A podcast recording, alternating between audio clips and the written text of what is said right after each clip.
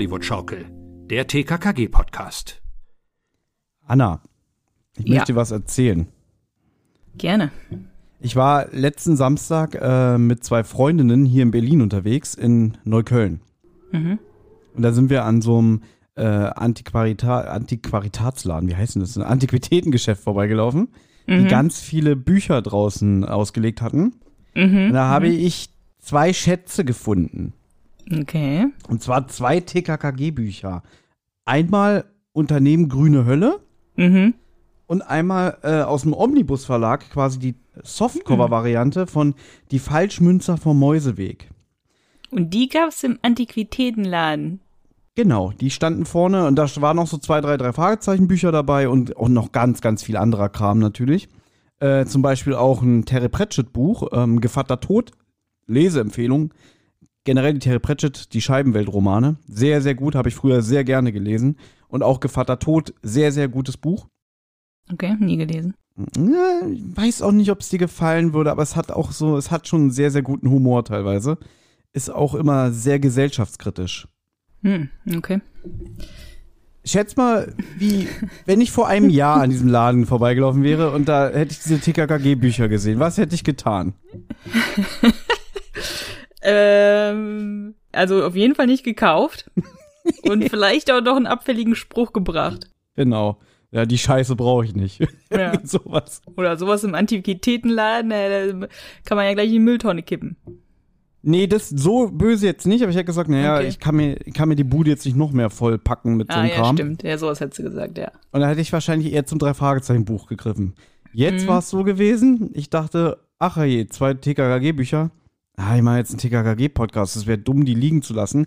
Da wir ja schon öfter hier rausgearbeitet haben, wie schwer es eigentlich ist, an TKKG-Bücher zu kommen. Ja, stimmt, ja. Ich gehe in diesen Laden hinein, möchte die beiden Bücher bezahlen.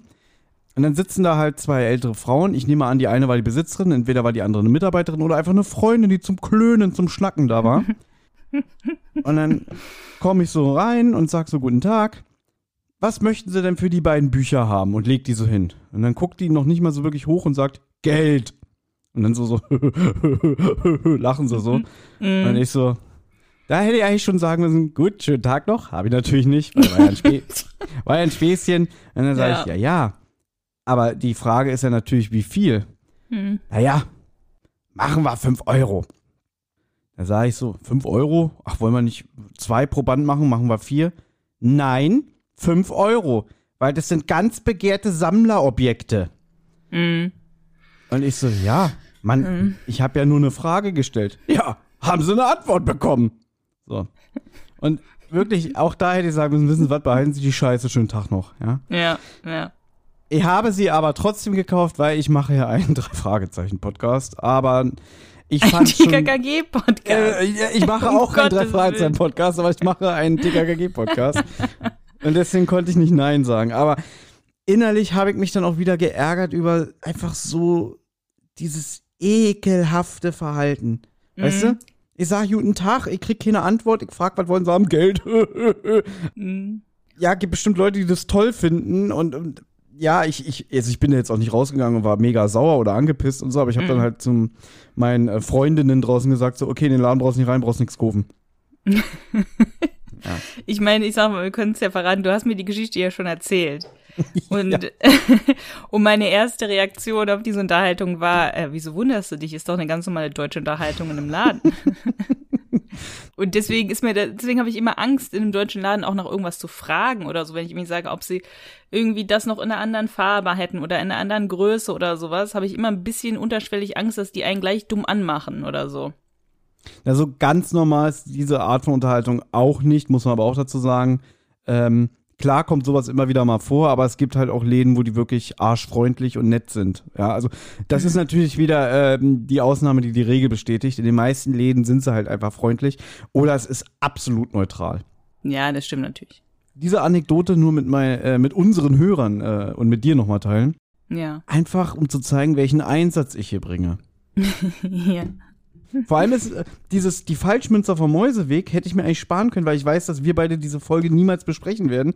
Weil ich weiß, als wir letztes Jahr die Folgen chronologisch gehört haben, haben wir beide festgestellt, wie langweilig wir dieses Hörspiel fanden. Na, aber jetzt würden wir es ja vielleicht besprechen, wo du das Buch hast.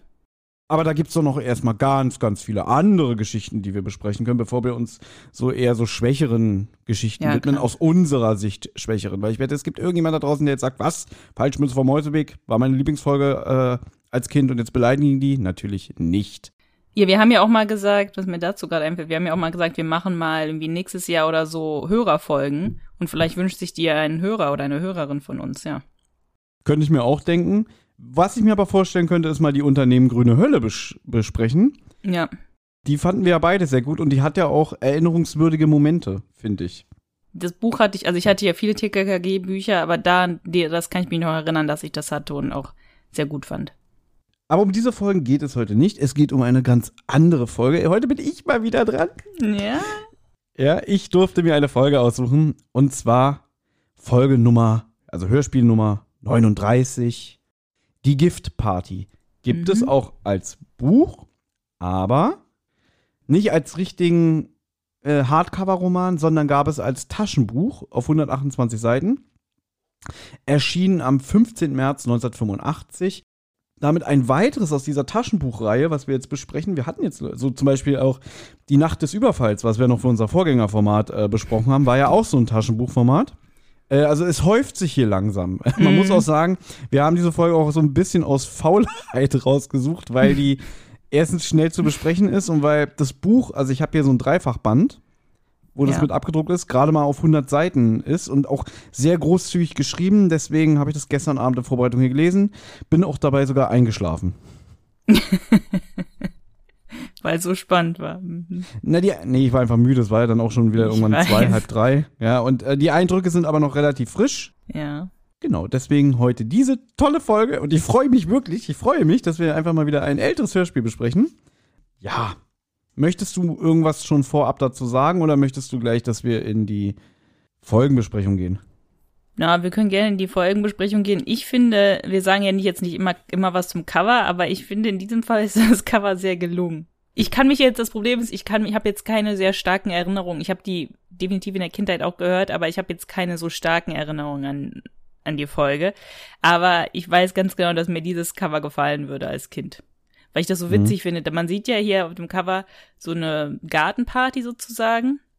Im Hintergrund sind Leute, die sich unterhalten, was essen, was trinken. Und dann im Vordergrund sieht man halt so ein Buffet und dann so eine große Schüssel mit irgendwie so einer Bohle. Und dann kommt irgendwie aus der Seite so eine Hand mit so einer Giftflasche und tröpfelt da halt irgendwie sowas rein. Und im Hintergrund die Leute sind, ne, sind auch so fröhlich drauf, lachen und so. Und äh, ich finde es irgendwie sehr witzig. Wie halt irgendwie aus so einem Vorhang, so diese, diese und im Hintergrund sind alle so fröhlich drauf. Finde ich witzig. Dazu werden wir aber später kommen, dass äh, die titelgebende Giftparty im Hörspiel ja gar nicht so eine große Rolle spielt. Da werde ich dann natürlich drauf eingehen, weil ich ja das Buch dazu gelesen habe. Ist eigentlich auch ein großer Spoiler. Nö, nö überhaupt nicht. also, ja. Ich muss äh, aber zugeben, dass ich die Folge nicht als Kind gehört habe, sondern auch erst relativ spät, so mit Anfang 20. Okay. Mhm. Aber trotzdem diese Folge sich so zu einer meiner Favoriten gemausert hat. Mhm.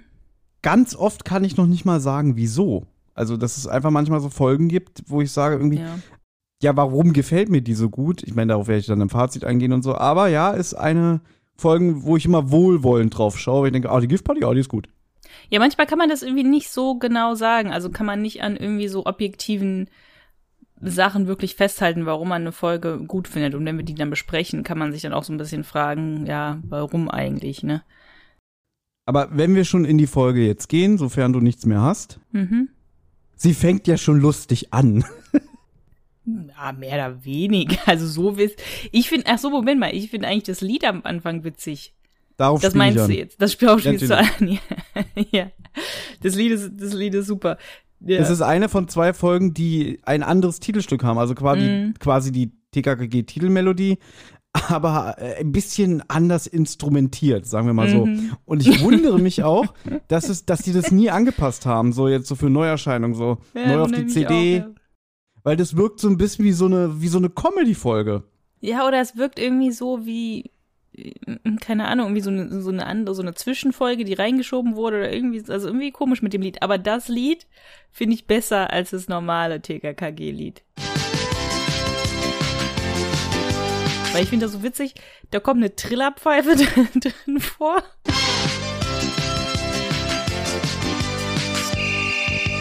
Aus welchem Grund auch immer. Ja, so eine Und- komische Trompete, so baum, baum. das auch, aber dieses wo dann die Trillerpfeife kommt. Und dann kommt ja noch das allerbeste Oscars Hundegebell. das ist so gut, aber ich liebe das. Und deswegen, das, wenn man so, so ein paar Folgen mal so hintereinander hört, reißt einen das auch richtig raus. Denkt man so, was Ja. ist denn nun los, ja? Was ist denn hier und, los, ja. und das Schöne ist, weil wir es gerade angesprochen haben, Unternehmen Grüne Hölle Hm. hat das auch. Die hat auch dieses Ach, Titelstück. echt? Okay, Ja? super. Ja, da Und damit schließt sich der Kreis. Siehst du, so gut sind wir an Infos hier, die wir raushauen. ja. Als hätten wir es wirklich geplant, haben wir aber nicht. Nee. Aber deswegen, du hast recht, das, äh, also ich finde wirklich, es wirkt so wie so ein, so ein Special, was so ein bisschen raushaut, Hm. nicht reinpasst, aber trotzdem nicht ein kompletter Fremdkörper ist. Nee, nee, man merkt natürlich schon, dass es TKKG ist, aber man fragt sich so irgendwie so, hä, war das irgendwie mein altes Titelstück? Was war, was ist denn jetzt hier los? Aber es gefällt mir sehr gut. Ich habe mal wieder eine Vermutung, weil Ja. die letzte Folge mit der ganz alten TKKG-Titelmusik, hier TKKG, wuh, das ja. ist, glaube ich, die Folge, ist es die Folge 33 oder 4? Ist die 33, genau. Äh, Okay. wer raubte das Millionenpferd? Ab Folge 34 haben wir das bekannte Theme. Mhm. Weil das hier Folge 39 ist, nehme ich mal an, vielleicht haben sie dann noch so ein bisschen ausprobiert und, und Mm. einfach mehrere Stücke in Auftrag gegeben und dann die einfach so mal verbraten, bis sie sich dann endgültig auf das richtige Titelstück ein, eingelassen haben, weißt du? Kann sein, ja. Das ist aber halt wieder mal meine Vermutung. Ja. Ich wette, es gibt irgendjemand da draußen, der mich gerne korrigiert, wenn er da nähere Infos hat. So, und jetzt ist auch schon, wenn wir anfangen, gleich schon, Mhm. weil ich lese ja hier auch wieder in deinen Notizen mit, die du angefertigt hast. Das erste, was mich gewundert hat, immer wenn ich das Hörspiel höre, habe ich das Gefühl, Tim und Willi kommen in das Zimmer von dem Lehrer Dr. Gutbrot, dass der die zu dir gerufen hat. Mhm. Aber du hast dir notiert, Dr. Gutbrot, ein Lehrer im Internat, kommt zu Tim und Willi ins Zimmer. Und du hast recht, im Buch ist es auch so. Es ist auch so, aber das ist, also ich hatte erst aufgeschrieben, Tim und Willi gehen zum Gutbrot ins Büro. Und dann habe ich halt weitergehört und dann, ich weiß jetzt nicht mehr genau, wie es sich herausstellt, aber es stellt sich dann heraus, dass der Gutbrot eigentlich zu Tim und Willi ins Zimmer kommt. Aber es wird am Anfang der Szene nicht so ganz klar. Ich hatte auch das Gefühl. Aber Ja, es, es hört sich aber auch nach Büroatmosphäre an, wenn ich ehrlich bin, weil das halt so komisch im Hintergrund. mh, Es hört sich jetzt nicht nach so einem schönen äh, Internatszimmer an, was so ein bisschen ausgepolstert ist mit Teppich und, und Vorhängen und so, weißt du? es macht ein bisschen mehr Sinn, weil Klößchen hört ja Musik über Kopfhörer und wirft dabei Schokostückchen in die Luft und fängt sie dann mit dem Mund wieder auf. Und das würde er wahrscheinlich nicht machen, wenn er jetzt irgendwie zum Gutbrot ins Büro geht und dann da das macht. Er liegt wahrscheinlich auf dem Bett. Ja, er liegt im Buch auf dem Bett, aber ich habe mir das immer wirklich so vorgestellt, wenn er so den Gang lang läuft und dieses Spiel spielt. Also, ja. Das ergibt für mich, wenn man den Charakter Klößchen kennt, auch Sinn. Ja, gut, das stimmt. Ja, würde auch passen, ja. Ich habe noch einen schönen kleinen Fakt aus dem Buch, Okay. dass wenn der Dr. Gutbrot beschrieben wird, der ist nämlich Latein-Griechisch-Pauker. Mhm. Ist eigentlich ein anerkannter Lehrer an der Schule, aber irgendwelche bösen Internatsschüler haben mal vor Jahren probiert, einen anderen Namen für ihn zu etablieren, nämlich Schlechtsemmel. Okay. Ja. Gen genauso be begeistert wie du habe ich auch geguckt, da habe ich gedacht, so, oh Gott, lese ich das jetzt weiter? Na gut, es ist ja halt irgendwie so ein typischer Schülerwitz. Ja, aber der ist schlecht. Ja, gut, der ist schon schlecht. Ja. Fand den wirklich schlecht. Aber jetzt äh, erzähl du noch mal ein bisschen, was passiert denn hier? Na, gut, Gutbrot erzählt, dass er ja die 100-Jahr-Feier der Schule organisiert, wo halt auch sehr viele ehemalige Schüler hinkommen wollen. Und hat da sehr viel Stress, weil irgendwie kriegt er keine Hilfe. Er braucht irgendwie wie viel? Er braucht irgendwie 29 Mitarbeiter und er hat irgendwie eine Schreibkraft oder so. Mhm. Dazu möchte ich was sagen. Ja. Im Buch braucht er 39 Mitarbeiter. Hm. Und jetzt habe ich wieder überlegt, warum ändert man einfach 39 auf 29? Vielleicht, weil das hier Folge 39 ist? Ich weiß es nicht, also ich verstehe das immer nicht. Entweder hat denn der, der H.G. Francis, der immer die, die Drehbücher, also der die Bücher zu Skripten umgeschrieben hat, das falsch verstanden und hat er gedacht, nee, 39 ist zu unrealistisch, ich mache 29 oder so. Ich verstehe Aber immer das so ist eine doch Änderung eh ein nicht. Gag. Das ist ja eh nicht, dass er genau 29 braucht, glaube ich. Oder ich dachte, das wäre einfach ein Gag, so wie er sagt, eigentlich brauche ich 100 Mitarbeiter, aber ich habe eine faule Schreibkraft. So habe ich das. Aber ist jetzt, das ist jetzt ein bisschen äh, Haarspalterei. Interessant ist aber, ganz Ja. kurz, weil es ist ja das 100. Altschülertreffen. Mhm. Äh, und im Vorgespräch zu diesem Podcast haben wir schon gesagt, es gibt ja die Folge 200, der große Kuh. Ja. Äh, und da wird die Schule ja 200 Jahre alt. Ja. Wenn man das jetzt so genau nimmt, so in Folge 39 ist es, ist es das 100. Jahrtreffen, aber es ist ja das 100. Altschülertreffen und es kann ja sein, dass die das erst später etabliert haben und nicht von Anfang an, als die Schule gebaut wurde. Ach so, hast du das verstanden? Nee, ich habe mir hier noch notiert, das ist die 100-Jahr-Feier der Schule und da kommen halt auch viele ehemalige Schüler hin. Nein, ist das 100. Altschülertreffen. Aber Tim sagte dann ja später bei der, Z- also ich habe immer, okay, vielleicht habe ich es mir nur so notiert, ich habe immer gedacht, es wäre die 100-Jahr-Feier und dazu kommen die Schüler und dann, Ja, ich rede das jetzt natürlich ein bisschen schön, weil es nicht eindeutig formuliert ist, aber es ist eine lustige Vorstellung, dass zwischen dieser Folge und der Folge 200 irgendwie 100 Jahre vergangen sind. ja, ja, weil, ja, natürlich ist es halt auch noch witzig, weil Tim ja auch sagt, bei der 200-Jahr-Feier sind wir da oben, ne? Und schauen von oben zu oder irgendwie sowas. Und ähm, wir wissen ja, dass die GKG die 200-Jahr-Feiern auch miterleben. Und ich mag dann die, An ich mag dann die Antwort von dem Dr. Gutbrot. Ja. An sowas Trauriges wollen wir jetzt gar nicht denken. Ja. Aber ich wollte noch Tims kleine Weisheit loswerden, wo der Lehrer sagt, ja, er ist so gestresst und so sagt Tim ja, lassen Sie sich nicht hetzen. Nehmen Sie lieber in Kauf, dass etwas schief geht. das fand ich cool. Weil es auch irgendwie so eigentlich gegen Tim ist, irgendwie, weil Tim ja so akkurat ist und so. Deswegen dachte ich eigentlich, dass er sagen würde, ja, hätten sie sich besser vorbereiten müssen oder so. Aber er ist sehr empathisch und sagt, lassen Sie sich nicht hetzen.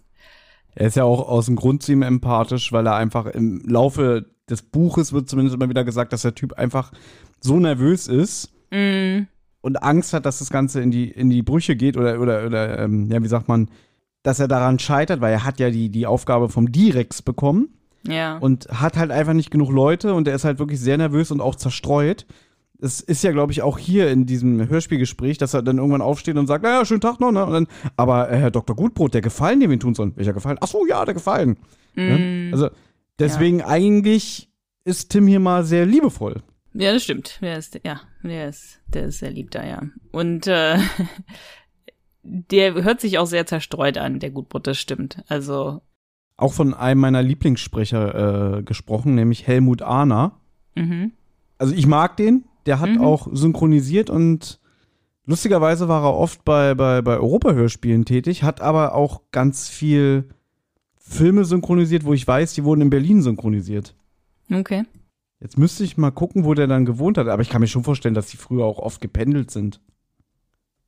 Ja. Ja, ich weiß, sowas, in- sowas interessiert dich immer nicht. Wo der jetzt gewohnt hat, ob Berlin oder Hamburg oder so, ja, das interessiert mich tatsächlich nicht. Also, geboren ist er schon mal in Dresden Aha. und gestorben ist er in Berlin. Okay. Mhm. Findest du sowas nicht interessant, so dass man denkt so, äh, die Hörspiele werden doch immer in Hamburg aufgenommen, warum äh, hört man den dann in so vielen Filmen, die in Berlin synchronisiert wurden? Was war da los? Ich finde sowas immer interessant. Mm, Also ja. ich habe, ich meine Verbindung zu ihm ist halt, weil er bei äh, DuckTales den Johann gesprochen hat, den Butler Ah. von Dagobert. Ah, okay. So, das ist, das ist immer die Rolle, mit der ich ihn verbinde. Und weil ich die Mhm. Stimme mag, freue ich mich halt immer, wenn ich den in einem Europahörspiel höre. Okay.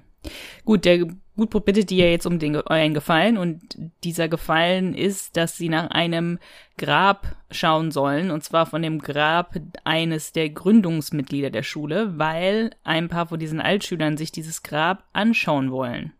Das Problem ist aber, dass dieser Gründungsmitglied dieser Gründungsmitglieder, dieser Gründungsmit, dieses, das Problem Komitee, das, das Komitee der Gründungsmitglieder. Na, ich meine, äh, also das Problem ist aber, dass dieser Edmund Reismeier, dieses Gründungsmitglied, alle seine Verwandten überlebt hat und sich deshalb keiner um das Grab kümmert und Gutbote halt nicht sicher ist, wie sieht dieses Grab überhaupt aus, weil wenn das komplett verwahrlost ist, ist das total peinlich für die Schule, weil die haben ja auch berühmte Altschüler und so. Und wenn es halt verwahrlost ist, dann möchte er da halt einen Gärtner hinschicken, um das wieder auf Vordermann zu bringen. Richtig, er hat Angst, dass die Schule sich blamiert, weil eines der Gründungsmitglieder im Prinzip niemanden, keine Anverwandten mehr hat, die sich darum kümmern und dann sagen dann irgendwie diese Altschüler, die da hinkommen, Mensch, wie sieht das denn hier aus? Das ist aber peinlich für die Schule. Das ist ja richtig peinlich, ne? Genau. genau. Gut, das ein, äh, eins, was ich schön finde, ist, dass der, äh, ähm, der Reismeier auf dem Westfriedhof liegt. Und dort war das ja auch mit dem Paket mit dem Totenkopf, wo die, ja, wo äh, Detlef und Toni das Paket versteckt haben. Das habe ich schon wieder vergessen, dass es auf dem Westfriedhof war.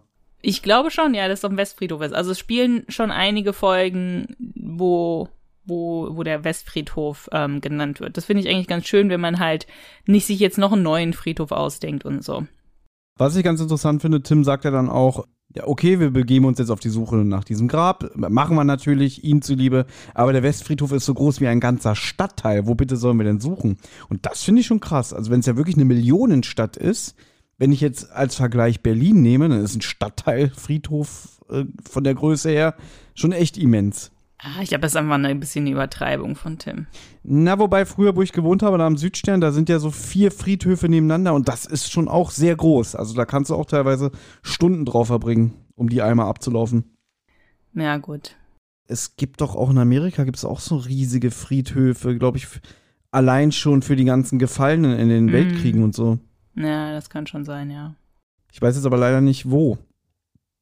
Naja, ist egal. Ich mer merke, das interessiert dich nicht, dann machen wir es einfach weiter. Na, man kann kurz vielleicht sagen, dass die Friedhöfe hier nicht so schön, in Anführungszeichen, sag ich mal, aussehen wie in Deutschland, wo die ja so sehr bepflanzt sind und sowas. Und ähm, das ist in Amerika ein bisschen anders. Da ist das jetzt nicht so, dass die Gräber da so, ja, so viel bepflanzt und so werden. Also es ist jetzt nicht so schön zum, sag ich mal, spazieren gehen oder sowas.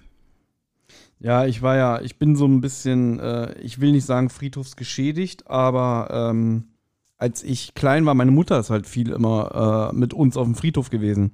Mm, okay. Weil meine, meine Oma ist verstorben, da war ich acht Jahre alt.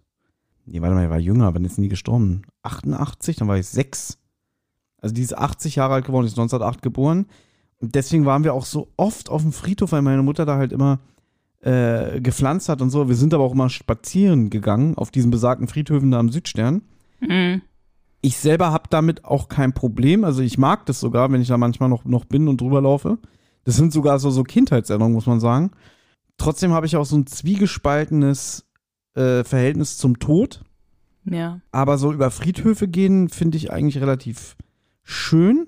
Und es gibt hier zum Beispiel, es gibt hier ähm, in Berlin am S-Bahnhof Bundesplatz gibt es den, den Friedhof in der Stubenrauchstraße und da liegen ein paar Promis, zum Beispiel Marlene Dietrich oder Helmut Newton liegt da.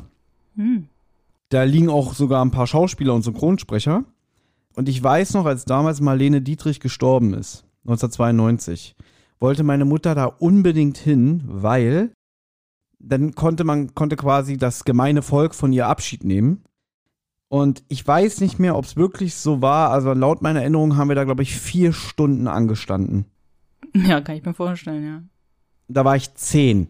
Hm. Es gibt nichts Spannenderes, als für ein zehnjähriges Kind vier Stunden in einer Schlange anstehen auf dem Friedhof, um hm. sich ein Grab anzugucken. Hm. Ja. ja. Das war, das war wirklich furchtbar. Das war ganz hm. schlimm. Und ich war vor ein paar Jahren, war ich sogar mal wieder auf diesem Friedhof und ja. hab dann so Fotos gemacht und dann habe ich die so in die Gruppe von meinen Geschwistern gestellt und meine eine Schwester hat gesagt so, oh, hör bloß auf, wenn ich Friedhofsbilder sehe, dann raste ich aus. So, weil die nämlich eine ganz schlechte Erinnerung dazu hat, weil die ja auch dann immer mitgeschleppt wurde oder mit dabei war. Also die ist dann so eher abgeneigt davon. Also mm. die, die, das erinnert sie halt daran und sie fand das halt immer schrecklich.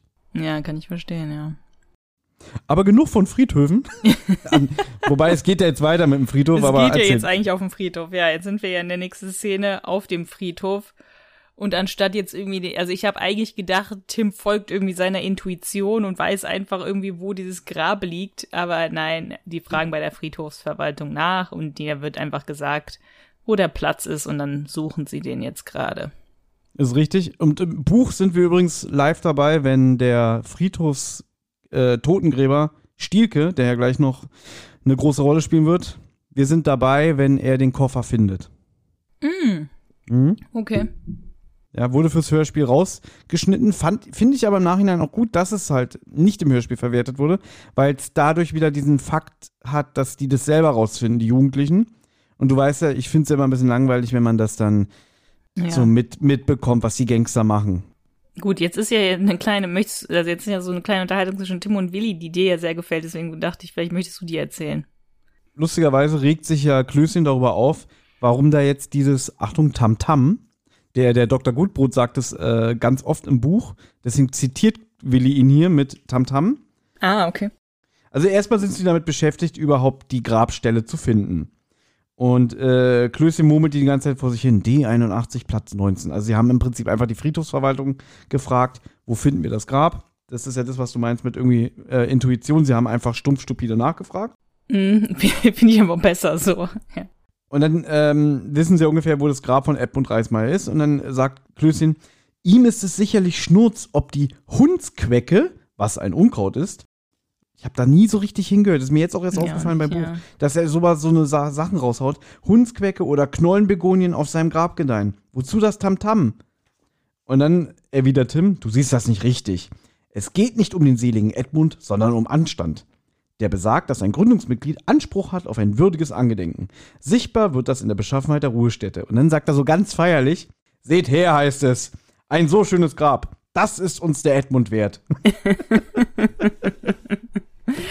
Er sagt es schon sehr witzig. Seht her, heißt es ja. Aber ich weiß, dass dir das sehr gefällt. so dieses geschwollene, seht her, heißt es, so wie er diesen Vortrag so hält. Und Klößchen, ja, hm, hast schon recht, ja. Ja, ja.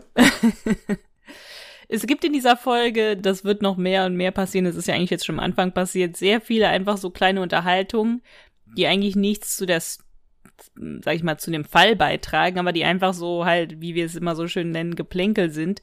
Wir haben ja, als wir uns ja mal drüber unterhalten haben über die Folge, hast du ja irgendwie gesagt, in der neuen Folge hätte man sich jetzt nicht die Zeit genommen für, sag ich mal, die erste Szene. Der hätte einfach der Erzähler gesagt, der Lehrer hat sie beauftragt, nach einem Grab zu schauen und jetzt sind sie halt auf dem Friedhof und so. Und hier hat man sich sehr viel Zeit genommen für einfach so kleine Unterhaltungen, die nichts mit, mit einem richtigen Kriminalfall zu tun haben, aber die einfach so Unterhaltungen sind. Und hier eigentlich schon wieder. Also schon wieder wird drüber geredet, warum ist es so wichtig, dieses Grab zu pflegen. Das wurde ja eigentlich schon in der ersten Szene geklärt, aber jetzt besprechen die beiden es nochmal miteinander. Es sind viele so kleine Unterhaltungen, die, die nett sind. Also es ist schön. Ja, es macht's auch realistisch, dass sie sich auf dem Weg dahin nochmal so unterhalten. Und Ja. wenn, du, wenn du jetzt wie ich das Buch gelesen hättest, dann wüsstest du auch, okay, die Geschichte gibt auch nicht so viel her, um damit ein Hörspiel zu füllen. Und das Hörspiel geht ja auch gerade mal 40 Minuten, wenn ich mich jetzt nicht irre, Ja. von der Spiellänge her.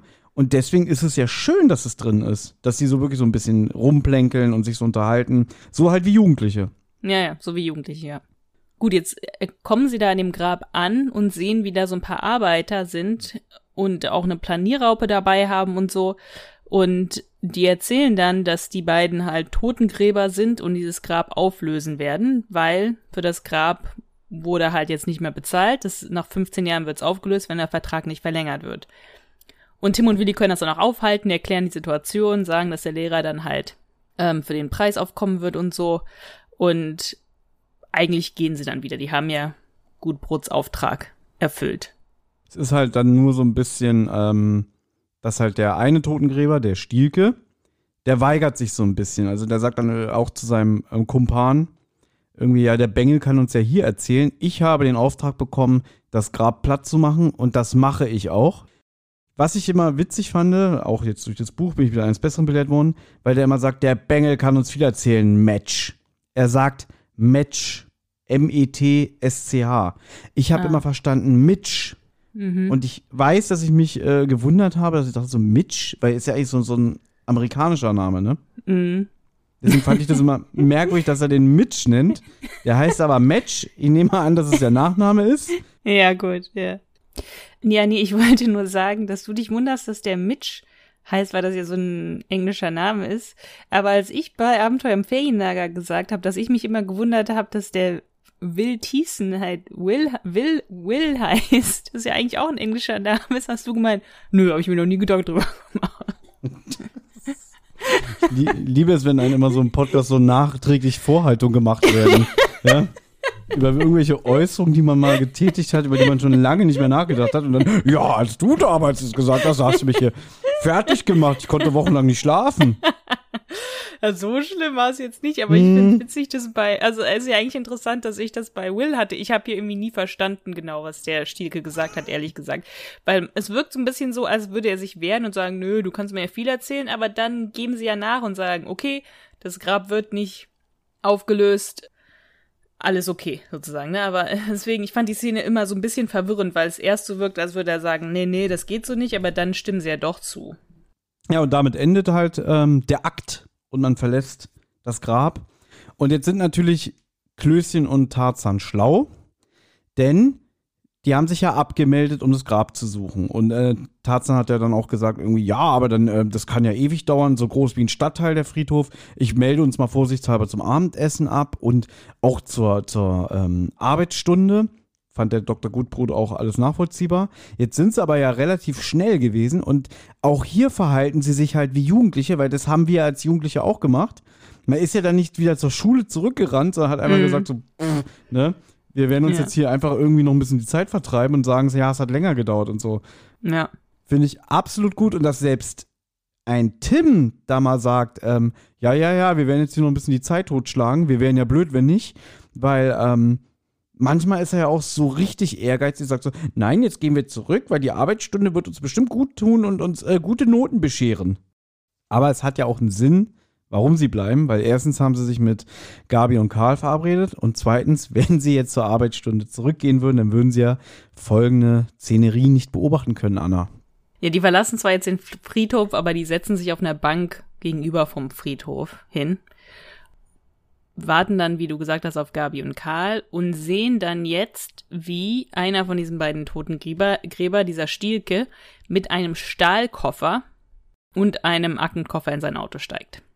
Mhm. Und die beiden sind halt ein bisschen verwirrt, weil dieser Stahlkoffer halt wohl so aussieht wie halt so ein Koffer, den man zum Fliegen benutzt, ne? Richtig. Zum Reisen oder so. Und der passt halt irgendwie nicht so in diese Szenerie. Warum hat jetzt so ein Totengräber so einen Stahlkoffer dabei und sieht halt auch noch irgendwie so aus, als wäre er da irgendwie gerade erwischt worden, irgendwann bei irgendwas zu klauen oder irgendwie so, ne? Und überlegen halt, ja, was ist da jetzt los und so. Also Willi sagt so, ja, der sieht aus, als hätte er den geklaut. Und Tim so, naja, eher so, als hätte er ihn gefunden. und dann hat Tim gerade einen Geistesblitz, als Karl und Gabi ankommen. Karls erster Spruch finde ich sehr schön. Wieso hängt ihr hier rum? Statt uns her hier, hier herauszulocken, hättet ihr ebenso gut in die Stadt brettern können. Oder sehe ich das falsch? Das finde ich auch interessant im, im, Rahmen von, sag ich mal, zu der Zeit gab es ja noch keine Handys und so. Ist ja nicht so, als hätten sie aus dem Friedhof kommen können und dann mal eben eine SMS schreiben. Ach, es ist doch schneller gegangen, wir kommen zu euch in die Stadt. Ja, theoretisch schon, weil wenn, wenn sie gesagt haben, wir treffen uns dann und dann am Friedhof, weil Tim bestimmt einschätzen konnte, wie lange es circa dauert und dann, klar, du hast recht, es spielt halt in einer Zeit, wo es keine Handys und äh, oder Kurznachrichtendienste gab Klar, vielleicht hätten sie auch so über Telefon probieren können, aber dann hättest du halt wahrscheinlich gesagt, nee, nee, der ist schon los. Ja, eben, ja. Der, der ist schon nicht mehr da. Und ich meine, es ist ja, es war ja früher wirklich so, ich meine, wenn ich mich jetzt mit, mit äh, Schulkameraden oder Freunden getroffen habe, weißt du, du hast ja. halt, du hast eine feste Uhrzeit ausgemacht und dann hattest du halt immer so Treffpunkte. Bei uns war das zum Beispiel am U-Bahnhof Hermannplatz, am, am, ähm, am Behindertenaufzug. Mhm. Und das musste man jetzt ganz genau wissen, genau an welche. Musst du noch die GPS-Koordinaten durchgeben, oder? Kennst du das, äh, wenn du ähm, auf dem. Darf ich das sagen, wo du aufgewachsen bist? Die Stadt? Ja, Sachen, dann überlege ich es mir, ja. Ich bin halt irgendwo aufgewachsen, ja. Du bist in NRW. Sagen wir mal so, du bist in einer Stadt aufgewachsen, die in NRW liegt, die ich immer das Silicon Valley der Haushaltswaren nenne. ja. Wollen wir das so dabei so, belassen? So nennst du es tatsächlich oder jetzt ja, nur? Okay. Das sage ich auch ganz oft zu Kunden.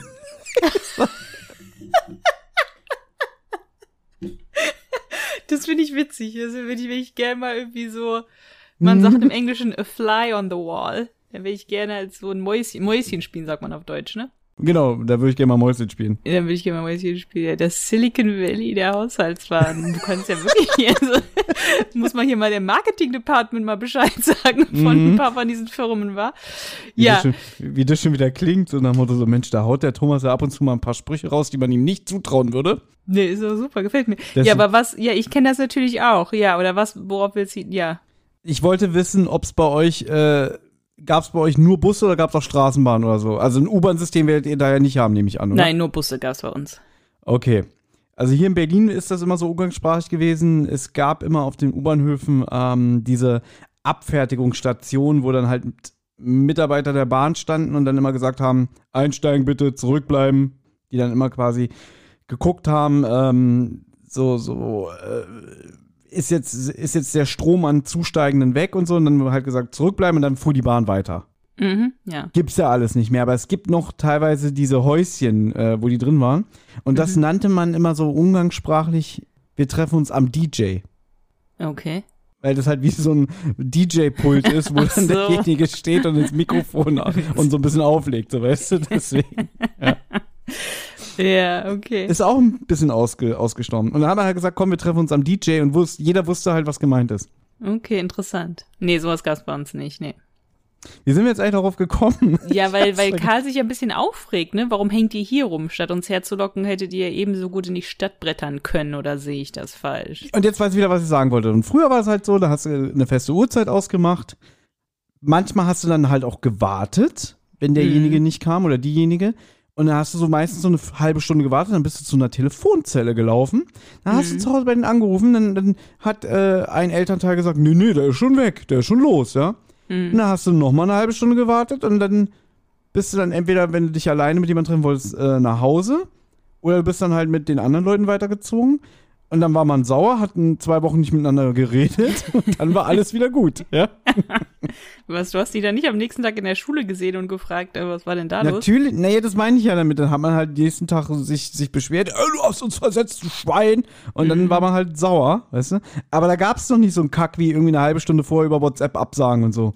Ja, ja, klar, natürlich. Natürlich nicht. Ja, deswegen meine ich das. Deswegen weiß ich nicht genau. Karl war da vielleicht schon vor seiner Zeit. Weil ich weiß nicht genau, wie er sich das jetzt hier vorgestellt hat. Aber vielleicht hat Tim auch nicht wirklich erzählt, was los war, weil Karl sagt ja, wieso hängt ihr hier rum? Hättet ihr nicht auch in die Stadt kommen können? Also vielleicht hat Tim denen vorher gar nicht erzählt, was sie da gemacht haben, weil Tim erzählt ja jetzt den beiden von der Beobachtung vom Stielke. Und vielleicht hat er denen ja auch irgendwie auch sonst dann jetzt erstmal alles andere erzählt, ne? So, warum hast du jetzt hier notiert, es ist schon sehr witzig, wenn die beiden davon erzählen, dass der Totengräber mit einem Metallkoffer den Friedhof verlassen hat. Weil Also witzig, dass sie es überhaupt so erzählen oder, oder sind da irgendwelche Details, die mir entgangen sind? Nein, es ist einfach witzig, dass sie sagen, ja, wir haben hier jemanden beobachtet, einen von den Totengräbern, der ist mit einem Koffer rausgekommen. Stell dir das mal vor. Der hat einen Koffer dabei gehabt, was um Gottes Willen. Das ist, das ist ja super auffällig. Also irgendwas, irgendwie Dreck hat der am Stecken und so. Das kann ja nicht, also irgendwie, das kann ja nicht wahr sein. Und ich mir denke, was weißt du denn von seinem Leben? Ja, vielleicht hat er halt irgendwas mitnehmen müssen. Und er hatte keine vernünftige Tasche und hat er gedacht, ja gut, dann tue ich das halt in diesen Koffer. Oder irgendwer hat ihm halt was gegeben oder so in einem Koffer oder so. Oder jemand hat ihm den Koffer ausgeliehen, weil er auf eine, weil er auf eine Flugreise muss oder so. Da sind ja Millionen an Erklärungen. Also jetzt stell dir mal vor, du sitzt irgendwo und beobachtest jemanden, der vom Friedhof kommt und einen Stahlkoffer mit sich rumträgt. Da würde ich sofort sagen, nee, das ist so ein Unterschichtsmensch. Äh, der, der, der, der hat bestimmt äh, ein Ding gedreht. Natürlich würde ich das sagen. Und auch noch, jetzt geht's ja noch besser, dass die halt jetzt sagen, das hat der, der hat den Koffer aus Reismeyers Grab gestohlen. Also, da, da, wie kommt man jetzt auf die Idee? Tim sagt halt irgendwie so, ja, irgendwie lag die Grabplatte schief. Und Willi sagt, ja, ja, ne, Willi stimmt ihm zu und so. Weil im Buch, dieser Dialog, den sie haben mit den beiden Totengräbern ähm, in, der, in der Szene zuvor, Mhm. da wundert sich Tim, warum der so aufgeregt ist und warum der darauf besteht, das Grab jetzt platt zu machen. Da denkt er drüber nach. Das kommt natürlich im Hörspiel ein bisschen schlecht rüber, aber dann fühlt er sich halt bestätigt durch das auffällige Verhalten, als er dann mit dem Koffer den Friedhof verlässt und panisch wegfährt. Also der dreht sich auch 20.000 Mal um, wenn er diesen äh, Koffer in seinem Kofferraum versteckt Ja. oder, oder, oder platziert. Und deswegen denkt Tim da so krass drüber nach. Das kommt im Hörspiel nicht so drüber. Da denkt man wirklich schon so, ja, jetzt unterstellen die dem irgendwas. Wie kommen die überhaupt, die frechen, die frechen Kinder darauf? Was ich aber sehr interessant finde, in der Zeit, bevor wir diesen Podcast gemacht haben, Anna, Ja. hab ich oft mal so eine Kommentare vom Stapel gelassen, wo ich meinte irgendwie, ja, TKG ist aber schon ganz schön dreist und manchmal könntest du einfach nur an die Wand klatschen, dass sie einfach so mit dem Finger auf Leute zeigen und sagen, oh, sie, sie, sie sind ein Verbrecher. Und, so. und da, hast du, da hast du immer gesagt, stört mich nicht. und jetzt, jetzt Ja. höre ich mich schon zum zweiten Mal an, innerhalb äh, einer kurzen Aufnahmesession, ja, das geht aber nicht. Nee, ich sage ja, ich find's witzig. Ich habe ja geschrieben, es ist schon sehr witzig, wenn die beiden davon erzählen. Also ich find's lustig, dass die halt so, oh ja, der, hat da einen Koffer mitgenommen. Irgendwie hat der Dreck am Ja. Stecken. Und danach hast du dich aufgeregt, dass das eigentlich dreist ist. Mm, Nee, nicht dreist, einfach nur unrealistisch eher, nicht dreist. Ich find's nicht jetzt, sage ich mal, dreist, sondern ich find's einfach, ja, Leute, jetzt, das ist doch nicht, das, das macht doch keiner, so eher. Nicht jetzt, dass ich denke, die sind frech, weil die irgendwie jemandem was unterstellen. Aber wir brauchen über Realismus bei TKKG nicht sprechen, das weißt du. Ich weiß, ich weiß. Aber es gibt halt Mittel und Wege, das halt so zu machen, dass es plausibel ist. Und in dem Fall ist es nicht gut gelungen, weil das im Hörspiel nicht so rüberkommt, dass der da am Grab irgendwas gemacht hat oder so, wo man vermuten könnte, dass er da irgendwie. Außerdem, wie holt man denn einen Koffer aus dem Grab und so? Also das ist halt auch, da muss man ja auch erstmal drauf kommen. Da habe ich auch drüber nachgedacht, wie das ungefähr ist, weil es wird ja immer von einer Grabplatte gesprochen. Und ähm, wir, wir gehen jetzt auch mal zu der Stelle, weil die begeben sich jetzt nochmal zu Reismeyers Grab und sie schauen auch nach. Es wird dann noch festgestellt, dass die Grabplatte definitiv bewegt wurde, weil irgendwie dieser Moosteppich eingerissen ist und so alles. Ähm, und ich glaube, das ist wirklich einfach nur so eine schwere Platte, die so drauf liegt und darunter ist halt, also, dass sie so, weiß ich nicht, so Kanten hat an einer Seite. Naja, dass halt eine Umrandung ist und dass genau die Platte da abschließt. Ja, und dann stellt sich das vor, dass da so, also da ist eine Platte, wie sozusagen, wie so eine Kiste sozusagen mit einem Deckel nur aus Stein. So ist es sozusagen. Ja, genau. Und in dieser Kiste ist aber irgendwie, ist da jetzt der, Ich weiß nicht, wie groß ich mir diese, diese Platte vorstellen soll, weil das Grab soll ja dann auch nochmal neu bepflanzt werden von dem Internatsgärtner und so alles so Sachen. Also es klingt wirklich so, als wäre die Platte, weiß ich nicht, äh, 1,40 mal 90 breit oder so. Aber dann brauche ich da auch nichts drauf bepflanzen. Vielleicht na, so an außen der rum. Seite, ja, ja? außenrum. Ja. Aber ich denke mir eher so, weil die gehen ja jetzt hin und wir, wir kommen gleich zu der Szene, aber man kann ja jetzt nochmal sagen, wenn die dann die Grabplatte hochnehmen, sehen die ja eine Mulde von diesem Koffer. Das heißt, da habe ich mir dann schon vorgestellt, dass es eher so ist wie Erde oder so. Aber so, so ist ganz es ja auch. Da ist ja auch Erde drunter. Das heißt irgendwie, da ist Erde, sag ich jetzt mal, die nicht bepflanzt ist und darüber liegt die Platte. Naja, und in der Erde muss ja dann der Sarg liegen, nehme ich jetzt mal stark an. Und auf jeden Fall kommt da jetzt Tims großer Moment, was dir Ja. eigentlich sehr gefallen müsste, ne? Fällt mir auch, ja? Äh, Der, der, der Stielke hat nämlich im Buch, wo er den Koffer gefunden hat, nämlich auch so eine, so, weiß nicht, glaube ich, se- seine Hacke oder so benutzt, ja, um das hochzustemmen. Tim muss natürlich hier wieder den großen Macker raushängen lassen und stemmt diese Platte ganz alleine hoch. Ja, man muss dazu sagen, da Gabi sagt halt so, na gut, wir können da jetzt eh nicht drunter gucken, ob der Koffer da drin war oder nicht. Und Tim so, wieso denn nicht und so, hast du Angst? Gabi so, nee, nee, aber ist ja viel zu schwer, um hochzuheben. Und Tim so, ja, was? Das kriege ich ja, das ist, das lässt sich Tim nicht zweimal sagen, ne? Natürlich nicht. Ich hatte auch gehofft, dass es im Buch wirklich so steht, irgendwie so, dass er jetzt äh, das durchziehen muss, damit Gabi ihm quasi bewundert. Ist es Ja. aber nicht. Ich habe mir das vorgestellt, so irgendwie bestimmt steht im Buch irgendwie, er wusste genau, dass er sie, er sie, Quatsch, sie ihn beobachtete und er jetzt keine Schwäche zeigen durfte. Kommt leider nicht vor. Okay. Aber ich finde das sehr witzig, weil Tim das natürlich schafft, der hebt dann die Platte hoch und so und Karl und Willi feuern den an und so und dann loben die den auch megamäßig, wenn er das dann halt, als er das dann geschafft hat und so. Die Platte steht ja wirklich senkrecht jetzt und so weiter. Gabi sagt gar nichts mehr. Also, das ist, Gabi sagt halt, nee, du schaffst es nicht. Tim macht es. Karl und Willi drehen wirklich durch, wie die den loben. Und Tims Reaktion, spart euch den Beifall. Und Gabi sagt gar nichts. Nee, die ist, die ist, die ist so beeindruckt, dass sie nichts mehr sagen kann. Weiß ich Also doch so nicht. hast du es dir vorgestellt. Ich habe eher gedacht, dass sie sich denkt, na okay.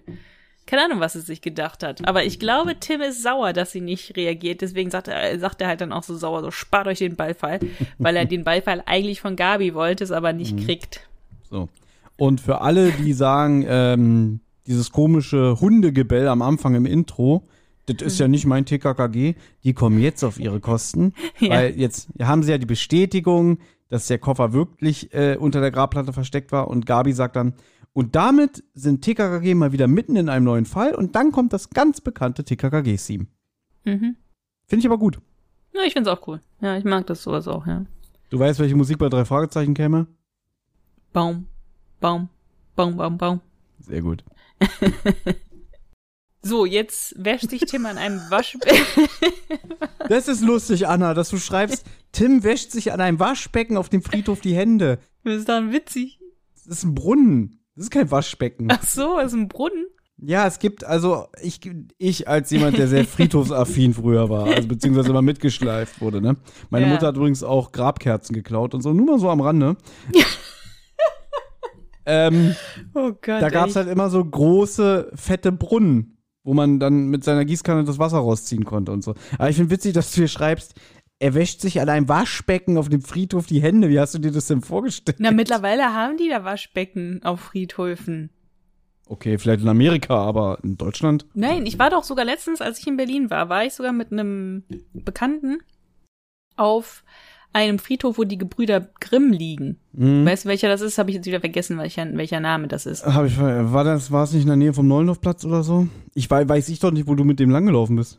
Ja, aber ich dachte, vielleicht weißt du, wo die Gebrüder Grimm liegen. Ich glaube, ich war sogar mal da, aber das muss schon wirklich fast 30 Jahre her sein. So, ich google das jetzt. Gebrüder Na, auf Grimm. jeden Fall waren da Waschbecken ähm, hier und da. Also sozusagen, also jetzt natürlich jetzt nicht wie jetzt in einem Bad oder sowas, aber halt so große Becken und dann ähm, kann, kann man da Wasser an und ausmachen. So habe ich mir das dann halt jetzt auch gerade vorgestellt. So, das ist der alte St. Matthäus-Kirchhof Mhm. in der Großgörschenstraße, also in der Nähe von, von der Yorkstraße müsste das sein. Oh, da liegt unter anderem Rio Reiser, der jetzt gerade 25-jährigen Todestag hatte. Ja, auf jeden Fall ist eigentlich auch egal. Der macht sich halt irgendwie die Hände sauer, aber die sind immer noch sehr in der Nähe von dem Grab. Also die sind jetzt nicht irgendwie weggegangen und irgendwie irgendwie zu einem Badezimmer oder sowas, sondern die sind direkt neben dem Grab ist irgendwie was, wo man sich die Hände waschen kann mit Wasser. Karl stellt jetzt natürlich ein paar wichtige Fragen, nicht natürlich, stellt jetzt ein paar wichtige Fragen. Ist es wirklich Stielkes Koffer gewesen? Was war drin? Und so weiter. Und jetzt kommt jemand auf die TKKG-Bande zu und fragt, was sie machen. Und das ist der großartige Lutz Mackenzie. Richtig, da wird sich Anna wieder sehr gefreut haben, auch bekannt als Erzähler von den fünf Freunden, aber auch unzählige, unzählige andere Europaproduktionen. Also man kommt an ihm nicht vorbei. Ja, aber mir ist das früher als Kind nicht aufgefallen, weil der halt wirklich so gut den Erzähler spricht, so nett und freundlich und Freunde machen jetzt ein Picknick und äh, die freuen sich und so weiter. So redet der ja, wenn er irgendwie ähm, fünf Freunde Erzähler macht. Und ich kenne ihn eher in Rollen wie dieser. So, was macht ihr denn hier?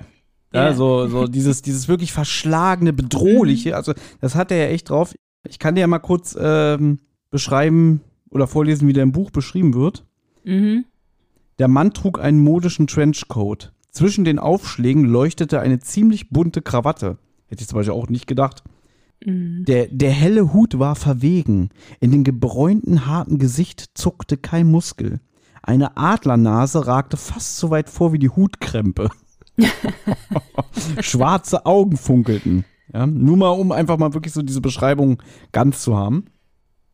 Ja, aber mir ist halt, mir war nie klar, dass dieser, dass der Bösewicht dann halt auch der fünf Freunde Erzähler ist. Es ist mir erst jetzt vielleicht vor kurzem, ich glaube vielleicht sogar erst seit wir miteinander sprechen, also seit anderthalb Jahren oder so, ist mir das aufgefallen. Jetzt, jetzt natürlich ist mir, jetzt fällt mir das sofort auf, jetzt höre ich das halt sofort raus, aber früher ist mir, das ist wirklich früher ist jetzt schon noch vor kurzem ist mir das nicht aufgefallen, äh, weil das für mich immer zwei ganz unterschiedliche, also der fünf Freunde Erzähler war für mich immer was ganz anderes als Mhm. ne, irgendwie so was Besonderes oder so.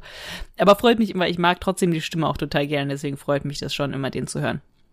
Ich kann mich erinnern, dass ich ganz, ganz früher, wenn ich den gehört habe, mochte ich den nicht, weil der halt immer böse gesprochen hat. Oder äh, sehr, sehr viele böse. Das hatten wir schon sehr oft jetzt hier in diesem Podcast, das Thema. Aber inzwischen freue ich mich eigentlich auch immer, ihn zu hören, egal in welcher Rolle. Weil er ist ja wirklich, das ist ja eigentlich ein Kompliment, wenn man merkt, ein Charak Charakter ist dir unsympathisch, weil jetzt zum Beispiel entweder spielt derjenige den gut oder er ist auch dann gut ähm, synchronisiert, dann haben sie ja alles richtig gemacht. Ne? Wenn ein böser Charakter so rüberkommt, dass man sagt, oh, es ist unsympathisch, dann hat ja der Schauspieler oder der, der Sprecher einen sehr guten Job gemacht. Ja, oder wenn man auch denkt, das sind ja zwei andere, das sind ja zwei ganz unterschiedliche Personen. Jetzt hier der böse Nasentyp oder der Fünf-Freunde-Erzähler, wenn man das gar nicht merkt oder so, ist es ja auch ein mega Kompliment, weil der halt eine total nette Rolle super gut sprechen kann und halt auch total böse Rollen super gut sprechen kann. Es kommt jetzt jedenfalls zu so einem kleinen, ähm, zu so einem kleinen äh, Standoff. Mm. Ich habe mir auch da gedacht, das muss ja so witzig für die beiden gewesen sein, also hier für Lutz McKenzie und den Sascha Dreger, oder solche Unterhaltungen immer zu spielen, weil die halt so eine witzige Unterhaltung führen, wo die sich halt gegenseitig so dumm anmachen, so ein Erwachsener und so ein kleines Kind. Und es halt super witzig ist, das muss ja auch irgendwie zu Schauspielern sein, irgendwie mega lustig sein, wenn man sich doch denken muss, was, was, was mache ich hier eigentlich gerade? Ja, aber auch allein dieser Dialog, der Typ kommt um die Ecke, will zum Grab und sagt dann, was macht ihr denn hier? Und dann sagt Tim, das muss Gedankenübertragung sein, ich wollte sie gerade dasselbe fragen. äh, ein Friedhof ist kein Bolzplatz, du Lümmel. Oder trefft ihr euch hier, um Haschisch zu rauchen? Ja, das ist aber eine schlimme Verdächtigung. Antwortet dann Tim. Ja. Also im Hörspiel sagt er, das ist eine böse Verdächtigung, hoffentlich wiederholen sie das nicht. Ach, und wenn ich das tue, ja, ergibt sich für sie das Problem, wer sie ins Krankenhaus bringt. und das sagt ein 13-Jähriger, ne? Ja, ja. ja, Und er sagt auch so, du bist ja ganz verwegen da, ne? Ja, ja, komm. Aber dann merkt man auch, der hat jetzt auch keinen Bock auf Stress. Da sagt er, komm, lass mal gut sein, ja, ne? Ja, ja. Aber Kim, Tim kann, kann es sich nicht verkneifen, ne? Also als sie dann, die sagen dann ja gut, wir hauen jetzt ab und so, aber gerade als er noch so weggeht, ruft er ihm dann noch so einen Spruch zu, so verbiegen Sie sich nicht die Finger oder so, wenn Sie die Grabplatte hochheben oder haben Sie irgendwie so einen Ein Wagenheber oder so unterm und Wagenheber unterm äh, Mantel versteckt oder so. Und dann, ach, war nur so eine Idee. Könnte ja sein, dass sie äh, sich auf die Suche nach einem neuen Koffer begeben oder so. Tschüss, schönen Tag. Ja, ja.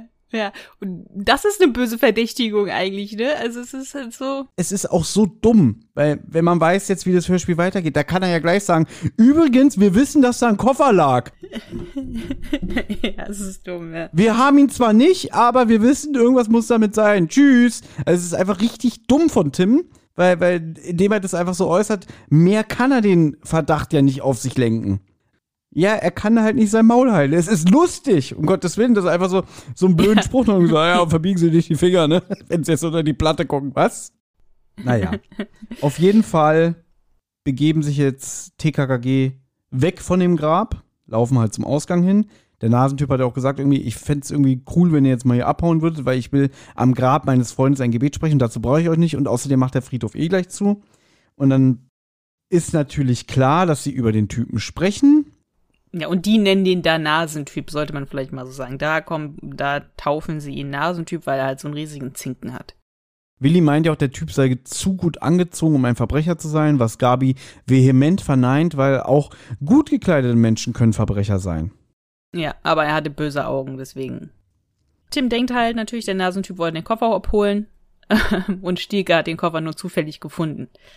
Das sind jetzt halt so Tim-Vermutungen, die werden später in anderen Hörspielen noch krasser, sag ich mal, wo Tim wirklich die kleinsten Details von irgendwelchen ähm, Kriminalaktionen richtig errät oder so. Aber in dem Fall finde ich es auch irgendwie ein bisschen, ja, woher weiß er, dass Stiege den Koffer nur zufällig gefunden hat und der Nasentyp den abholen wollte? Hätte, da sind ja auch wieder Millionen von Möglichkeiten, ähm, Vielleicht wollte der Nasentyp nochmal irgendwas deponieren oder sowas. Vielleicht wurde das immer als irgendwie toten Briefkasten verwendet. Was weiß ich. Man kann sich, könnte sich da ja jetzt eigentlich auch noch andere Sachen ausdenken. Aber er glaubt halt, ja, der Nasentyp wollte den Koffer abholen und Stieke ist ihm zufälligerweise zuvorgekommen, als er halt dieses Grab einebnen wollte. Na, Fakt ist, sie reden halt darüber, dass einerseits könnte jetzt der Nasentyp denken, TKKG hat den Koffer an sich gebracht, obwohl Karl ja auch sagt, äh, wir hatten keinen Koffer sichtbar bei uns.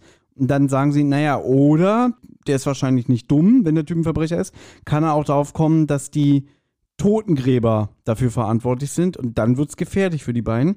Und dann sagt äh, Klößchen, aber der Match hat bestimmt keine Ahnung. Und ich habe immer verstanden, der Mensch hat keine Ahnung. Ich habe es auch nicht verstanden, was er da sagt, ehrlich gesagt. Aber der Mensch hat keine Ahnung. Und dann dachte ich mir, das hat sich auf den Nasentyp bezogen. Aber nein, er sagt ja der Match. Und Vorher habe ich ja mal Mitch verstanden. Deswegen hat das alles irgendwie keinen Sinn für mich ergeben, ne? Ich dachte, ich habe, glaube ich, verstanden, dass dann der Stieke ja keine Ahnung hat und deswegen müssen die den Stieke doch warnen. Ja, so ungefähr, weil, weil Match ist halt so ein bescheuerter Name und die sprechen den halt auch wirklich unterschiedlich aus. Deswegen habe ich mal gedacht, Willi sagt, der Mensch hat keine Ahnung. Also ist Stielke in Gefahr und wir müssen ihn warnen. Ja, richtig, ja, so habe ich das gedacht, ja. Naja, auf jeden Fall, Tim will sich jetzt natürlich überzeugen, dass der Nasentyp wirklich nach dem Koffer gesucht hat. Finde ich auch gut. Also schleicht er sich jetzt nochmal zum Grab und sieht halt, dass ähm, die Grabplatte zur Seite gewuchtet worden ist, aber jetzt nicht wieder aufs Grab gelegt worden ist. Also ja, der hat nach dem Koffer zumindest gesucht. Ist auch witzig, im Hörspiel halt hat er einfach die Platte beiseite gewuchtet und es ist davon. Im Buch ist es wieder so, dass Tim ihn auch dabei beobachtet und er mit einer langen Brechstange arbeitet, die aus fünf Teilen zusammengeschraubt war. Und dann wird hier auch ge geschrieben, der Kerl versuchte nicht die Grabplatte hochzustemmen. Das war ihm zu schwer. Also nochmal der Hinweis, Hinweis was Tim für ein geiler Hengst ist. Hm. Ja, ein, ja, klar. dass ein erwachsener Mann das nicht schafft und sich äh, auf ein äh, Hilfsmittel bedienen muss. Aber Tim hier, oh, guck mal hier, Gabi, oh. ja. Gut, jetzt sind sie wieder bei, also Tim geht dann wieder zurück zu den anderen und die wollen jetzt, fahren jetzt, glaube ich, nach Hause, ne, auf den Rädern. Und dabei hat Gabi halt einen Geistesblitz. Ich bin mir sicher, dir hat das Schauspiel gut gefallen. Ja, super. Ne? es hat eigentlich nur noch gefehlt, ja, ich mach's. Habe ich auch gedacht, das hat mich auch dran erinnert. Oder? Weil sie halt, ja, ja, weil sie halt auch wieder so aufschreit so aus dem heiteren Himmel eigentlich und halt sagt, sie hat diesen Nasentyp doch schon mal gesehen und sie hat die ganze Zeit sich gefragt, woher kennt sie ihn? Und da sagt Willi ja irgendwie sowas ein bisschen, ey, sie nie merkwürdig. Gabi fragte Pfote und das sagte Pfote zu Gabi. Oder war es umgekehrt? Und dann alle so, äh, Willi. Ja, das sind so die Momente, wo ich mich wirklich für Klößchen schäme. Mich, ja, ich mich auch, ja. Wollte ich genau dasselbe gerade sagen. Das ja. sind so Fremdschämen-Momente, die ich auch nicht mag. Also ich finde das auch nicht übersandt. Ja, es gibt immer so, so, gerade so bei Jugendlichen, ähm, immer so einen, der ein bisschen aus der Reihe tanzt und so, der, der, der Spaßvogel ist. Mhm. Ich möchte jetzt auch nicht behaupten, dass es bei mir nie so war, aber das ist so wirklich, wo ich so denke, ach komm, halt doch da einfach dein Maul. weißt du? aber Gabi erzählt jetzt, dass sie das Foto dass sie ein Foto von diesem Nasentyp bei ihrem Vater auf dem Präsidium gesehen hat. Also sagt Tim, gut, also hat er wohl Dreck am Stecken. Auch ein bisschen bei der geholt, könnte ja auch mal ein Zeuge gewesen sein oder ein Opfer oder sonst irgendwas. Aber gut. Tim will jetzt eigentlich zwei Sachen regeln. Erstmal, der will Stielke warnen, weil der Nasentyp sich ja vielleicht denken kann, dass der Totengräber den Koffer hat. Eigentlich müssen sie den Match ja dann eigentlich auch warnen, ne? Nee, das, hat, das haben sie ja schon ausgeschlossen. Eigentlich müssten sie den auch warnen, aber da ja Match gar keine Ahnung hat, ist der dann auch, selbst wenn der Nasentyp den dann vielleicht aufsuchen sollte, dass der wahrscheinlich wirklich sagen kann, ich weiß nicht, wovon sie reden. Ist ein bisschen blöd gemacht, ja, gebe ich dir ja, aber recht. Aber das kann der Stiege ja genauso gut sagen und dann kann der, wenn der Nasentyp ihm das nicht glaubt, jetzt dem Match zum Beispiel, kann er ja auch den Match zusammenschlagen und sagen, ja, verrat's mir oder so und der Match ist total verwirrt. Also eigentlich müssen sie beide warnen, aber. Na, vor allem dann weiß ja auch Match Bescheid und dann könnte er auch sagen, äh, Stieke, du hast äh, bist in irgendwas verwickelt, worum geht's? Und wenn der auch niedere Absichten hat, könnte er auch sagen, ja, aber dein Schweigen kostet, äh, mein Schweigen kostet dich was mhm. und so weiter und so fort. Das wird hier gar nicht erst in Erwägung gezogen, finde ich aber auch okay, dass hier nicht so viele Fässer wieder aufgemacht werden. Ich meine, die Folge ist ja sehr, generell sehr geradlinig erzählt. Es geht ja, wenn wir ehrlich sind, 90 Prozent nur um diesen Koffer. Und das finde ich auch okay. Und sie begeben sich jetzt in ein Eiscafé. Äh, Willi will die ganze Bande einladen. Ja, Tim nutzt die Chance, dass er sich da mit Gabi in eine Telefonzelle begibt, wo auch so ein bisschen geflirtet wird, sagen wir mal so, weil die halt auf engstem Raum äh, aufeinander stehen, zumindest im Buch. Und dann, wie du schon gesagt hast, wird halt der Stielke angerufen. Und Tim, der sagt sie ihm auch auf den Kopf zu und meint, passen Sie auf, wir wissen, dass Sie den Koffer haben. Der denkt halt erst, er ruft ihn an, wegen, wegen, ja, wird das Grab jetzt doch eingestampft. Nö, es geht um den Koffer. Also eigentlich ist das die Unterhaltung mit dem Stieke, ne? Der Stieke bestreitet dann, dass er irgendwas mit dem Koffer zu tun hat und legt auf. Also Tim sagt, wir wissen davon und weiter versucht ihm das halt zu erklären und ihn zu warnen, aber Stieke sagt, ich habe keine Ahnung, wovon du sprichst und legt einfach auf.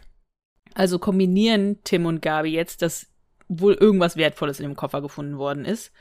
Und dann sagt, dann ist jetzt halt auch so eine kleine Flirt-Szene, weil Gabi sagt halt irgendwie, glaube ich, oder Tim sagt, für Willi wäre halt der Koffer voller Schokolade und so, ne? Und für Karl wären halt irgendwie, wäre das irgendwie das ganze Wissen der Menschheit drin. Und dann sagt Gavi, für mich wären es deine Briefe und alles, was du mir geschenkt hast. Und für Tim wäre halt Gabi den Koffer. Aber er würde ihr das nicht zumuten, in so einen kleinen Koffer zu sich zu quetschen. Da muss ich sagen, das finde ich eigentlich ganz niedlich. Ja, ja, ich finde es auch schön, ja. Ich finde es auch witzig, denn in der Szene davor sagt Kai noch irgendwie so, ja, vielleicht ist der Koffer voller Dynamit, weil der Nasentyp ein Irrer ist. also, Karl ist irgendwie sehr witzig in dieser Folge. Ich freue mich aber schon auf äh, unsere Rubrik Wie nützlich war Karl. Ja.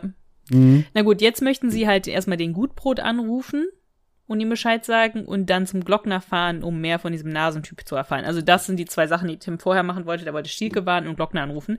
Jetzt will er noch Gutbrot anrufen, tut er aber gar nicht. Das finde ich auch lustig, dass er sagt, wir sollten jetzt mal Gutbrot anrufen und ihm erzählen. Machen sie aber, glaube ich, nicht. Auf jeden Fall wird es nicht im Hörspiel gesagt, weil sie fahren jetzt zum Glockner ins Präsidium. Mhm. Ich muss dich jetzt inhaltlich mal was fragen. Weil jetzt würde eine Stelle im Buch kommen, die fürs Hörspiel ja eigentlich ersatzlos rausgestrichen wurde, was aber für den Titel die Giftparty sehr wichtig ist. Hm, okay. Entweder bringe ich das jetzt rein oder wir machen am Ende unserer Besprechung, dass ich sage, was im Hörspiel fehlt. Nee, dann sag's jetzt. Okay, also es gibt jetzt so ein Intermezzo. Wir wechseln zu einem gewissen Erich Raffke, das ist ein Immobilienmakler. Und der hat einen Kunden, und zwar Peter Luckner. Peter Luckner, den Namen haben wir nämlich schon gehört, in der ersten Szene mit ähm, dem Gutbrot kündigt der ja so vollmundig an, ja, und wenn, wenn jetzt hier die, die Altschüler kommen, dann gibt es dann auch ähm, am Samstag einen lustigen Teil, weil es gibt dann eine Feier auf dem Altgrafenschlösschen und das wird quasi veranstaltet von Peter Luckner. Ja, und es kommt jetzt halt auch raus, dass der Luckner wirklich, der muss immens reich sein. Also hat auch wirklich sein ähm, Glück und Können gemacht. Also so, äh, hier wird halt immer gesagt, irgendwie Geld spielt für den keine Rolle. Mhm. Wichtig ist, dass er ein Glasauge trägt. Ja, merkt ihr das mal? Okay. Okay. Und Luckner ist Industrieexporteur, hat seinen Hauptwohnsitz in London, seinen Geschäftssitz in New York und seine Ferienwohnung in Saint-Tropez. Aber die Liebe zur Stadt meiner Jugend ist ungebrochen. Deshalb suche ich hier ein Haus, was der Raffke ihm jetzt verkaufen will. Und jetzt kommt raus, dass also der Raffke denkt sich, oh, dem drehe ich jetzt so ein richtig, äh, so weiß ich nicht, ein Haus an, was ich wahrscheinlich so nicht loswerden würde. Und dann fällt halt der Name Karl Otto Petzold. Eine sehr schöne Villa. Und der Luckner, der reagiert dann auch so, wie, bitte, wie war der Name, ne? Mhm. Ja, ein, ein ähm, Arzneimittelfabrikant. Hm. Führt diesen Job aber nicht mehr aus. Es kommt jetzt auch raus, dass der Luckner ist 70 und der Petzold ist 72. Mhm. Und jetzt denkt der Raffke, der Immobilienmakler, irgendwie, ach scheiße, der, der, der, ich glaube, der nimmt mir das Haus jetzt hier doch nicht ab, ja. Und dann sagt aber der Luckner sofort, ähm, ich nehme ich nehm die Villa. Und er so, ja, okay, warum? Und dann sagt der Raffke, Petzold steht das Wasser bis zum Hals. Er hat nichts mehr, er ist pleite. Deswegen will er unbedingt diese Villa loswerden. Mhm. Und dann sagt er auch, okay, ähm, ich nehme die. Der Raffke sagt auch, ähm, weil die Villa wohl nicht mehr in so ganz gutem Zustand ist, mussten sie mit dem Preis runtergehen. Nur noch 780.000 Mark. Eigentlich waren mal 1,5 geplant, 1,5 Millionen. Ja, nehme ich, nehme ich. Mhm. Und dann macht er noch einen Deal mit dem Raffke, dass er will nicht, dass der, der, der Petzold weiß, wer der Käufer ist. Der Raffke soll es kaufen, er gibt ihm das Geld Mhm. und dann kauft er ihm das dann wieder ab und so. So, so einen Deal machen die. Mhm. Und im Vorzimmer sitzt eine Marlies Memel, also Sekretärin, die das alles mitbekommt. Mhm. Ich greife das jetzt einfach alles vor. Das geht dann nämlich weiter. Luckner hat dann quasi das Geschäft äh, gemacht und ruft dann abends im Hotel den Petzold an. Mhm. Erstmal ist eigentlich so ein, eigentlich ist ein lustiges Gespräch zwischen denen. Luckner? fragte Petzold. Wusste ich doch, dass du es rauskriegst. Also nach dem Motto, ja, rat mal, wer hier ist, ne? So verkalkt bist du doch gar nicht. Ich habe eine Überraschung für dich. Du bist bankrott. Tut mir leid. Diese Freude kann ich dir nicht machen. Aber du bist unheilbar krank. Das wäre noch schöner. Weit gefehlt, lieber Karl Otto. Ich will dich nur zu meiner Party einladen. Am Samstagnachmittag im Grafenschlösschen. Du hast die Ankündigung sicherlich in der Zeitung gelesen. Alle Altschüler sind eingeladen. Du also auch. Leider kann ich nicht kommen. Aber ich hoffe sehr, dass das Schloss vorher abbrennt. Das soll man niemand wünschen, sonst brennt plötzlich die eigene Bude. Da fällt mir ein, wie ich hörte, geht's dir nicht besonders. Mir geht's fabelhaft. Aber du willst deine Villa verkaufen. Petzold hüstelte. Wer sagt das? Man sagt mir, du forderst 1,4 Millionen. Dafür würde ich Haus und Grundstück nie hergeben. Es ist alles viel mehr wert. Ich weiß, ich weiß. Hinzu kommt, es ist alter Familienbesitz. Du bist dort aufgewachsen. Wir haben dort als Kinder gespielt. Ich war der arme Arbeiterjunge. Du warst der Sohn des Hauses. Ähm, ich kürze das jetzt mal ein bisschen ab. Also er sagt ihm dann, ich habe deine Bude gekauft, Karl Otto. Nicht für 1,4 Millionen. Geschweige denn für noch mehr. Auch die 780.000 Mark habe ich nicht bezahlt, sondern ich habe noch runtergehandelt auf 690.000. Kannst froh sein. Das Geld bewahrt dich vor dem Armenhaus. Am Samstag werde ich allen, die uns kennen, erzählen, wie es um dich steht. Dass ich dein Haus gekauft habe. Dass ich dich raussetzen werde, wenn es mir beliebt. Und was ich mit der Hütte vorhabe. Interessiert's dich? Nur Petzolds Keuchen war zu hören. Jetzt wird es ein bisschen grenzwertig. Die Bude hat 16 Zimmer, fuhr Lugner fort. Die werden an Türken vermietet. An türkische Gastarbeiter. Auch die sollen mal anständig wohnen. Und billig.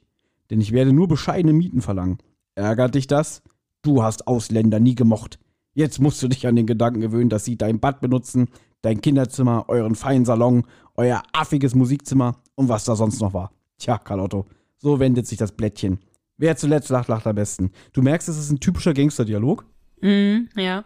Wie er ihm jetzt richtig, richtig unter die Nase reibt, äh, dass er ihn quasi nochmal vorgeführt hat und so. Und das kommt auch raus, das ist eine 60-jährige Feindschaft. 60 Jahre, 60 Jahre Hass. Mhm. Red ihm dann auch noch, naja, vielleicht kannst du jetzt noch auf deine alten Tage Türkisch lernen und so, viel Spaß.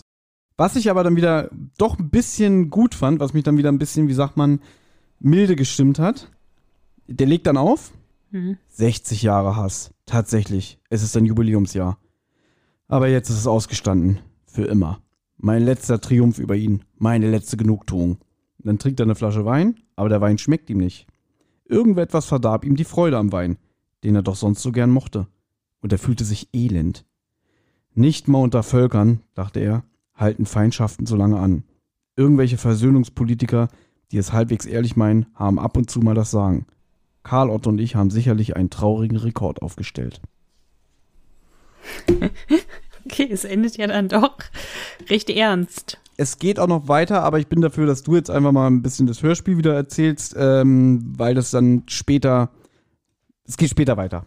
Ja, klar, das geht später weiter. Okay, aber ich, das finde ich eigentlich eine ganz interessante Backstory sozusagen zu diesem ganzen, diesem ganzen Giftparty-Fall, ähm, weil der ja sehr, sehr kurz nur beschrieben wird in, im Hörspiel. Aber da können, können wir dann dazu kommen, wenn es, wenn es, ja, wenn es wieder soweit ist. Weil jetzt sind, im Hörspiel ist diese Szene natürlich gar nicht, sondern wir sind bei Glockner im Präsidium und TKKG sind da, erzählen Glockner auch alles. Der ist zwar ein bisschen verwirrt, aber kriegt so ein bisschen mit, was da jetzt passiert ist und Glockner ahnt schon, wen sie mit Nasentyp meinen und zeigt TKKG dann ein Bild. Alle sagen, genau, das ist er. Es ist Hans-Peter Jawutzki, 37 Jahre alt, mehrfach vorbestraft. Fun Fact: Inzwischen bin ich auch älter als Jawutzki. Ich weiß, ist mir dann auch aufgefallen. Ich zum Glück noch nicht. Reden wir mal in vier Jahren, ne? Gut, jetzt realisiert auch Tim, dass er vielleicht einen Fehler gemacht hat, indem er Stielke gewarnt hat. Also Tim hat eigentlich einige Fehler gemacht. Der hat ja eigentlich Jawutzki nicht gewarnt, aber auf sie aufmerksam gemacht und er hat dann jetzt auch Stielke au darauf aufmerksam gemacht, dass sie hinter ihm her sind. Und der hat jetzt wahrscheinlich, was auch immer im Koffer war, vermutlich schon weggeschafft. Glockner ist dann aber eigentlich ganz nett zu Tim und sagt, naja, vielleicht noch nicht, lass uns da jetzt mal vorbeifahren und wir gucken mal. Und dann fahren sie jetzt auch sofort zu Stielke. Finde ich aber sehr auch schön geschauspielert, also die klingeln da. Man hört im Hintergrund so eine, ich habe das so als Kirchturmglocke äh, gedeutet, aber sehr langsam. Also nicht so Gong, Gong, sondern eher so Gong, Gong. Fand ich sehr atmosphärisch. Und er öffnet ja dann auch die Tür und sagt dann irgendwie, also der Glockner sagt, Kriminalpolizei. Und dann, ah, das verdanke ich euch. Glockner sagt er dann, was die Kinder tun, ist absolut richtig, Herr Stielke. Versuchen Sie nicht, irgendwie Druck auf sie auszuüben. Das geht jetzt halt so weit, sie betreten, also der lässt sie auch rein und sie sprechen nochmal auf den Koffer an und so alles und er tut erstmal wieder auf dumm. Aber dann lenkt er irgendwann ein und sagt, also gut, also gut, ich hole ihn. Aber Tim hat recht, er ist ja vorgewarnt gewesen und hat jetzt quasi eine Finte und sagt wirklich, der Koffer gehört mir. Er hat ein Alkoholproblem, wenn wir es mal so ausdrücken wollen. Er trinkt halt gerne mal während der Arbeit ein, packt diesen Koffer aus und da sind halt Schnapsflaschen drin. Leere Schnapsflaschen, ja. Dass er halt diesen Koffer da versteckt hat, dass er halt während der Arbeit immer mal wieder sich dort ein Schlückchen gönnen kann. Ich finde, das ist eigentlich ein schlauer Trick gewesen. Und ist halt, sag ich mal, okay, die Erklärung ist natürlich nicht so ganz plausibel, weil es natürlich sehr schwer ist, immer diese Grabplatte hoch und wieder ne, runterzuschieben und so. Das kann ja nur Tim mit bloßer Kraft. Dafür brauchen andere Leute ja Werkzeuge und so. Deswegen, das ist das Einzige, wo die Erklärung ein bisschen hinkt, aber ansonsten finde ich es eigentlich ganz gut, dass. Aber als Totengräber hat er doch das Werkzeug. Ja, gut, das stimmt, ja. Aber es ist dann immer vielleicht ein bisschen auffällig, da ähm, ja, eine Grabplatte hoch und runter zu hieven. Aber sie können ihm natürlich jetzt nichts nachweisen. Ich weiß, dass es nämlich als Fehler angesehen wird von den Fans. Der Stiege sagt ja, damit die Flaschen im Koffer nicht klirren, hat er sie mit Handtüchern umwickelt. Und in dem Moment hört man es mhm. klirren. Ja, aber das ist doch kein, das ist für mich kein Fehler. Nee, weil ich das immer so gedeutet habe, dass er die Flaschen rausnimmt und dass die dann dabei klirren. Aber viele sagen immer, äh, der sagt, die sollen nicht klirren wegen den Handtüchern, die klirren ja doch. Naja, finde ich jetzt nicht, dass das ein Fehler ist. Der holt sie dann halt raus. Habe ich schon ganz oft gelesen, dass die Leute sagen, das ist ein Fehler. Okay. Ja, finde ich jetzt nicht. okay. Gut, das wollte ich wissen.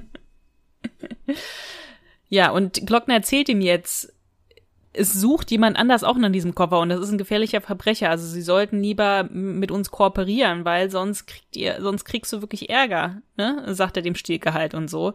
Und fragt ihn ganz direkt, wo ist das Diebesgut aus dem Koffer und so und das wird böse für dich enden, wenn du uns das jetzt nicht erzählst, weil dieser Nasentyp ist gefährlich. Aber Stielke bleibt standfest mhm. sagt, er weiß nicht, wovon sie sprechen und dann fahren TKKG und Glockner wieder nach Hause. Aber auch das finde ich super, dass der nicht einknickt, dass er wirklich sagt, äh, ja. Frechheit, äh, was sie mir an den Kopf werfen, ne? Die Kinder haben sich irgendeine Räuberpistole ausgedacht, die Polizei macht auch noch mit.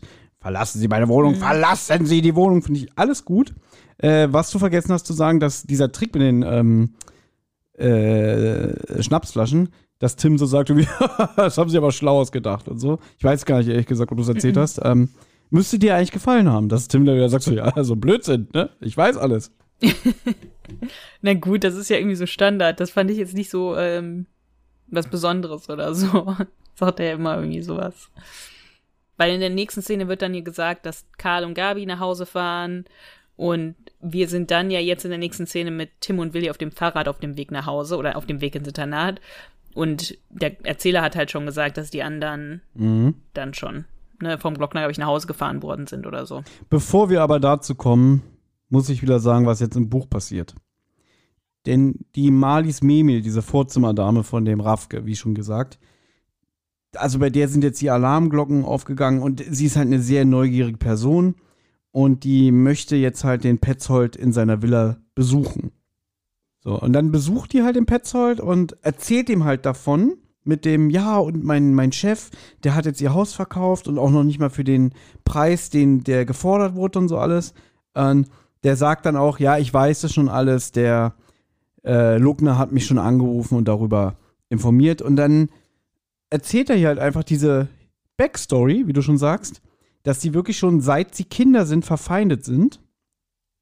Äh, wie gesagt, es sind 60 Jahre und die haben irgendwie als Kinder im Hof gespielt Sie haben Indianer gespielt. Und dabei hat der Petzold mit einem Kriegsbeil dem Luckner ein Auge ausgeschlagen. Deswegen trägt er ein Glasauge.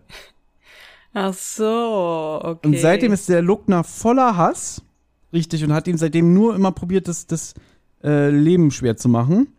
Äh, ja, mit seinem Taschengeld hat er Schläger äh, beauftragt, die mich über, überfielen. Als ich als junger Bursche einen Unfall verschuldete, war er erst, der mich anzeigte.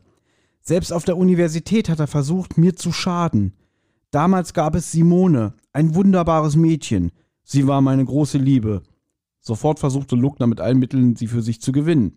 Dennoch, dieses eine Mal schien er der Verlierer zu sein. Simone verlobte sich mit mir, aber eine Woche vor unserer Hochzeit verunglückte sie tödlich. Sie stürzte aus dem Zug. Was, was er. Was? Ja, pass auf. Aber was er der Malis nicht erzählt, er wollte die beeindrucken und hat so einfach so die Tür vom Zug aufgemacht und wollte sie aufs Trittbrett stellen und dabei ist sie rausgefallen. Ernsthaft jetzt oder du denkst Nein, das jetzt gerade aus? wirklich. Manchmal ist der Wolf wirklich so wahnsinnig irgendwie mit seinen Geschichten. Ja, so diese Fantasie. ja. Und dann habe ich mir meine Arzneimittelfabrik aufgebaut. Äh, Luckner kannte führende Manager in einem Chemiekonzern. Er arbeitete mit Bestechungsgeld und Intrigen. Und dann trieben sie mich in den Bankrott und so. Also alles richtig, richtig heftig. Und ich nehme jetzt einfach mal was vorweg. Das, was am Ende im Hörspiel gesagt wird, warum die Leute alle auf dieser Party vergiftet werden, das war mir immer zu dünn. Ja, ja, ja. Dass da einfach irgend so ein alter, klappriger Mann sagt, irgendwie, ja, ich hasse den Typen und ich wollte, dass er schlecht dasteht. Und jetzt, wo ich das gelesen habe, dachte ich so, ja, okay, der hat ja eigentlich gute Gründe. Ja, also nur damit ich es jetzt nochmal so für mich äh, klar kriege und vielleicht auch für die Hö- Hörer. Der Luckner macht ja diese Fete. Ja, Und der Petzold ist dann nachher derjenige, der die vergiftet. richtig. Und der Petzold, aber wie diese Feder hat so angefangen, dass dem, dass der Petzold dem Luckner ein Auge ausgestochen hat. Ja. Okay, also eigentlich am Anfang war es schon der Petzold, aber das war nur ein Versehen oder so. Es war, ein- es war ein Unfall. Er hat es nicht mit Absicht Ah. gemacht. Es ist beim Spiel, beim Spielen passiert. Ach so, okay, also es ist beim Spielen passiert, es war ein Unfall, dass der Petzold dem Luckner da das Auge ausgestochen hat, aber der Luckner hat das so böse aufgefasst, dass er dann eigentlich dem Petzold das ganze Leben Versauen wollte. kaputt gemacht hat. Richtig, genau. Okay. Und er, er betont ja auch immer wieder, dass er eigentlich ähm, gar nicht nachtragend sein wollte und ihm auch viel verziehen hat. Und hier steht auch äh, ein Leben lang Hass, nur weil er ein Auge verlor. Hm, okay. Aber jetzt möchte die Marlies gehen und während sie geht, klingelt es an der Tür und vor der Tür steht Keine Ahnung. Stiel, Stielke. Okay. Und das erkläre ich später. Hm, okay. Äh, Da bin ich gespannt. So, aber jetzt kommen wir doch zu einer Szene, die dir gefallen müsste. Wir kehren wieder zurück ins Hörspiel. bei dir doch auch. Das ist doch eine deiner Lieblingsszenen. ja, aber du musst jetzt das erzählen. Ich überlasse es dir. Gut, Tim und Willi sind mit dem Fahrrad auf dem Weg ins Internat. Da taucht jetzt plötzlich der Nasentyp in einem Auto auf. Also erst merken sie es gar nicht, dass der ist. Der überholt die irgendwie so ganz knapp oder sowas.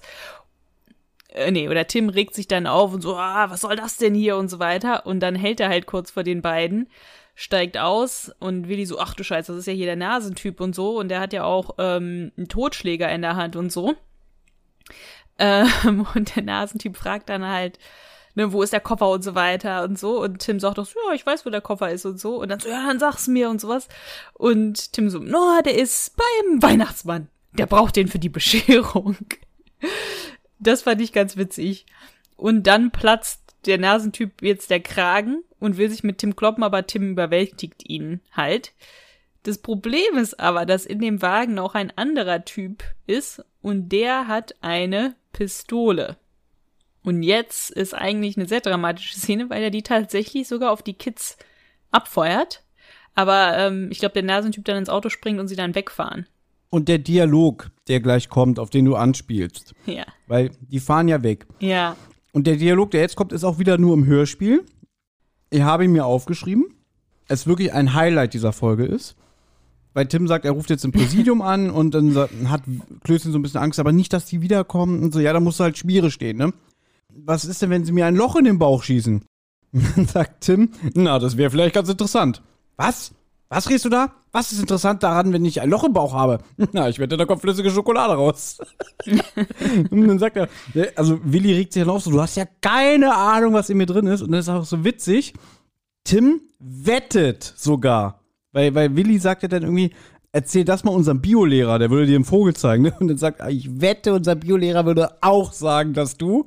Und weiter redet er gar nicht. Aber es ist, dass er sagt, ich wette, unser Biolehrer sagt auch, dass du flüssige Schokolade im Bauch ja, hast. Ja. Das finde Ja. ich sehr, sehr witzig.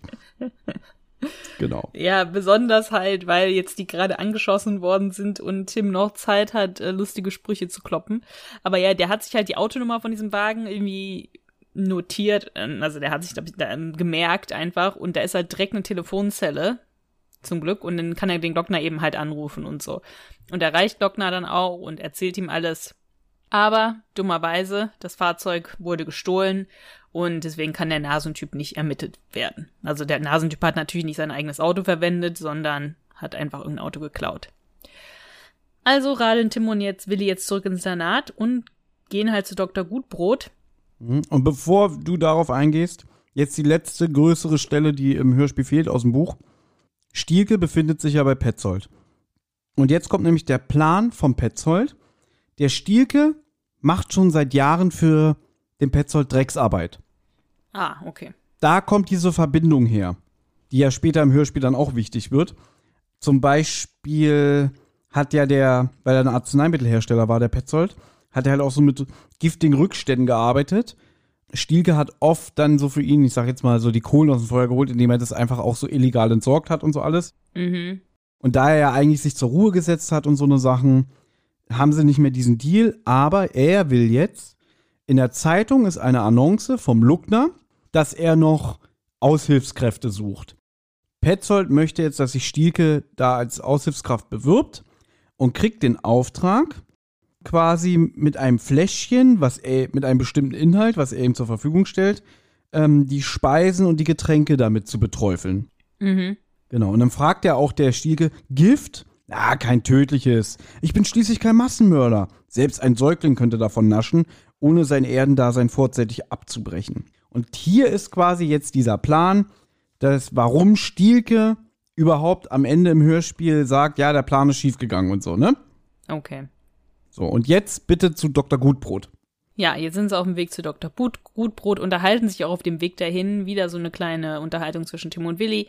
Morgen ist, also die sagen eigentlich so ein bisschen jetzt, was der Zeitplan ist. Also morgen ist Freitag. Am Samstag ist dieser Tag der offenen Tür, nennen sie es jetzt, diese Jahresfeier, äh, diese 100-Jahr-Feier. Und dafür fällt der Unterricht aus. Also es gab damals wohl noch Unterricht am Samstag, als das rauskam. Ich weiß jetzt nicht genau, wie lange das in Deutschland noch gab. Du weißt ja, ich bin ja schon so alt. ja. Äh, ich glaube, in meinem ersten Grundschuljahr hatte ich sogar noch alle zwei Wochen Samstagsunterricht. Ah, okay. Das waren dann zwar immer nur so drei oder vier Stunden, aber es waren volle Stunden. Also statt 45 waren es 60 Minuten. Okay, krass. Das weiß ich noch.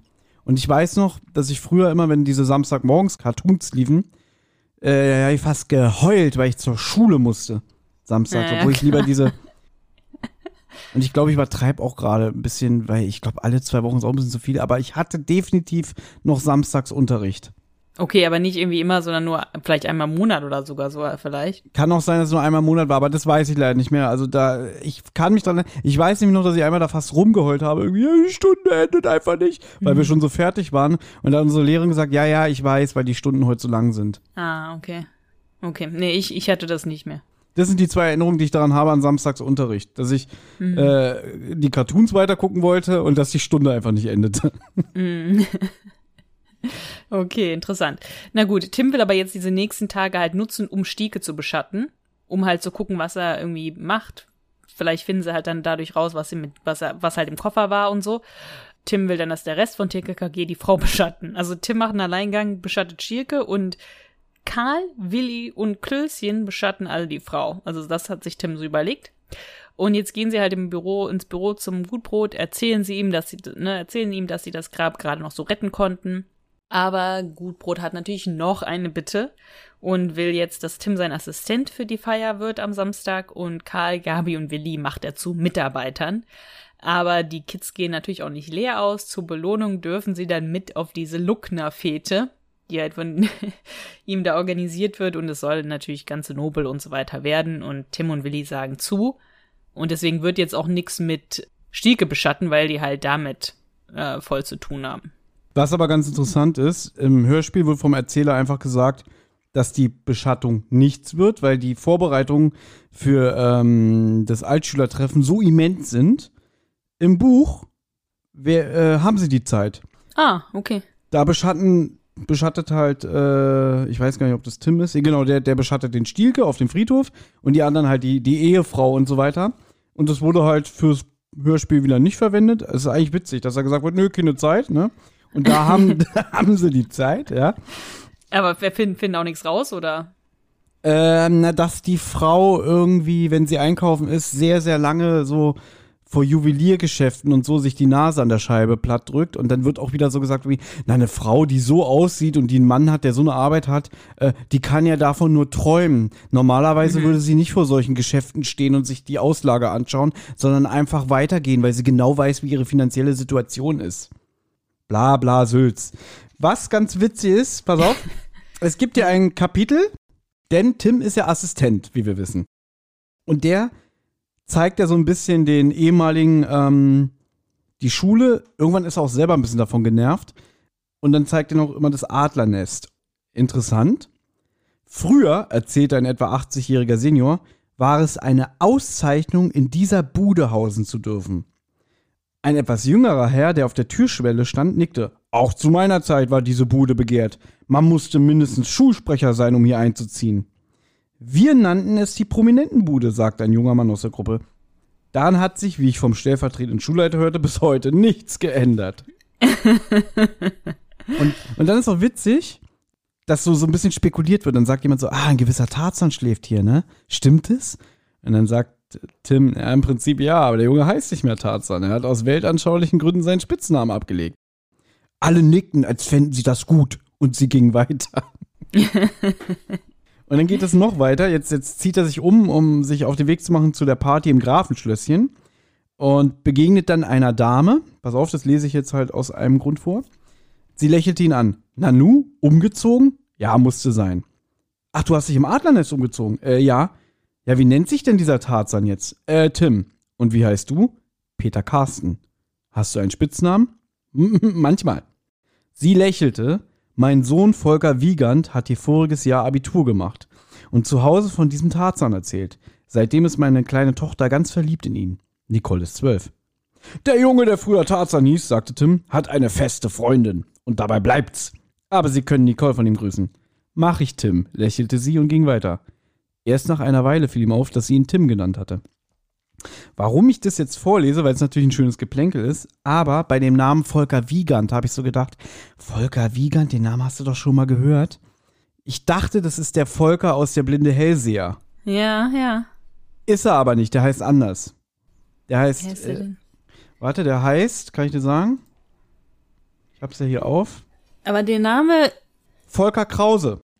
Aber den Namen Volker Wiegand gibt es in der Folge 115 der Diamant im Bauch der Cobra. Ja, okay. Ja, aber der Name kommt mir bekannt vor. Mhm. Und das ist der Jäger quasi, weil ich habe die Folge erst vor kurzem gehört. Ähm, wegen diesem Amerikaner da, auf den Gabi ja, so steht ja, und so alles, ja, ne? Und entweder hat sich der Name bei mir unterbewusst eingebrannt, aber Volker Wiegand ist auch so ein typischer TKKG-Name.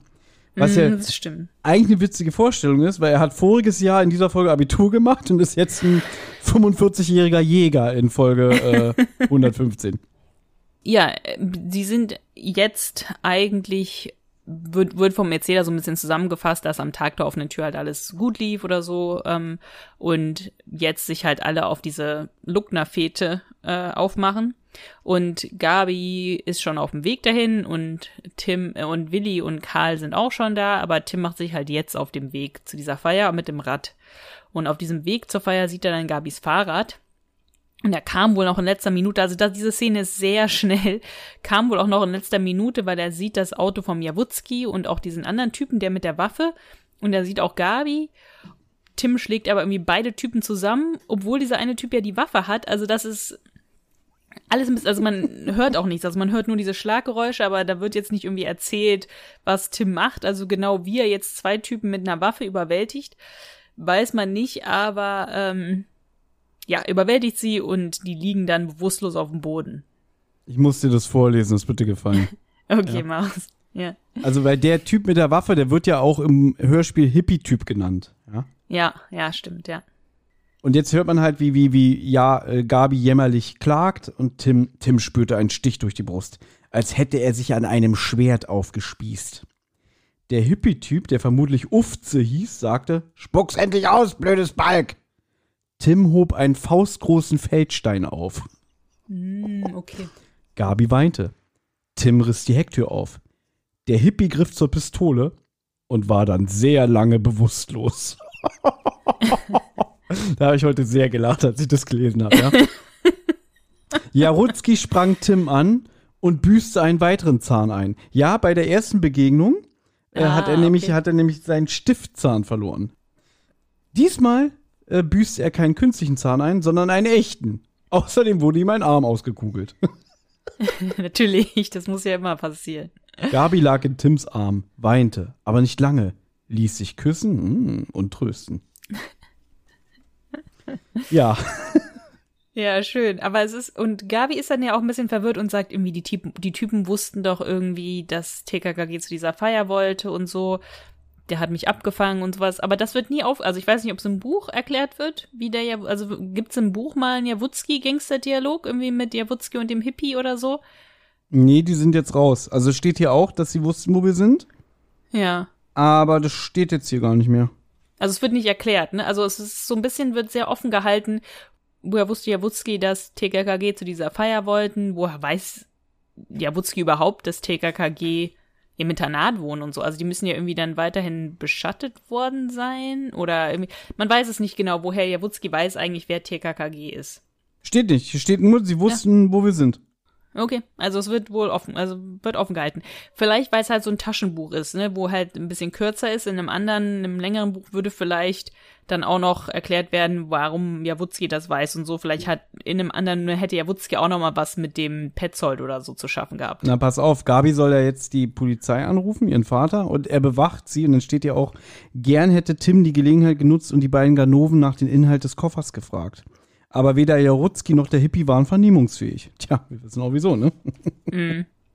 Ja, ich find's auch ein bisschen krass, weil ja Gabi fährt ja zur Schule wieder, um die Polizei anzurufen, weil keine Handys.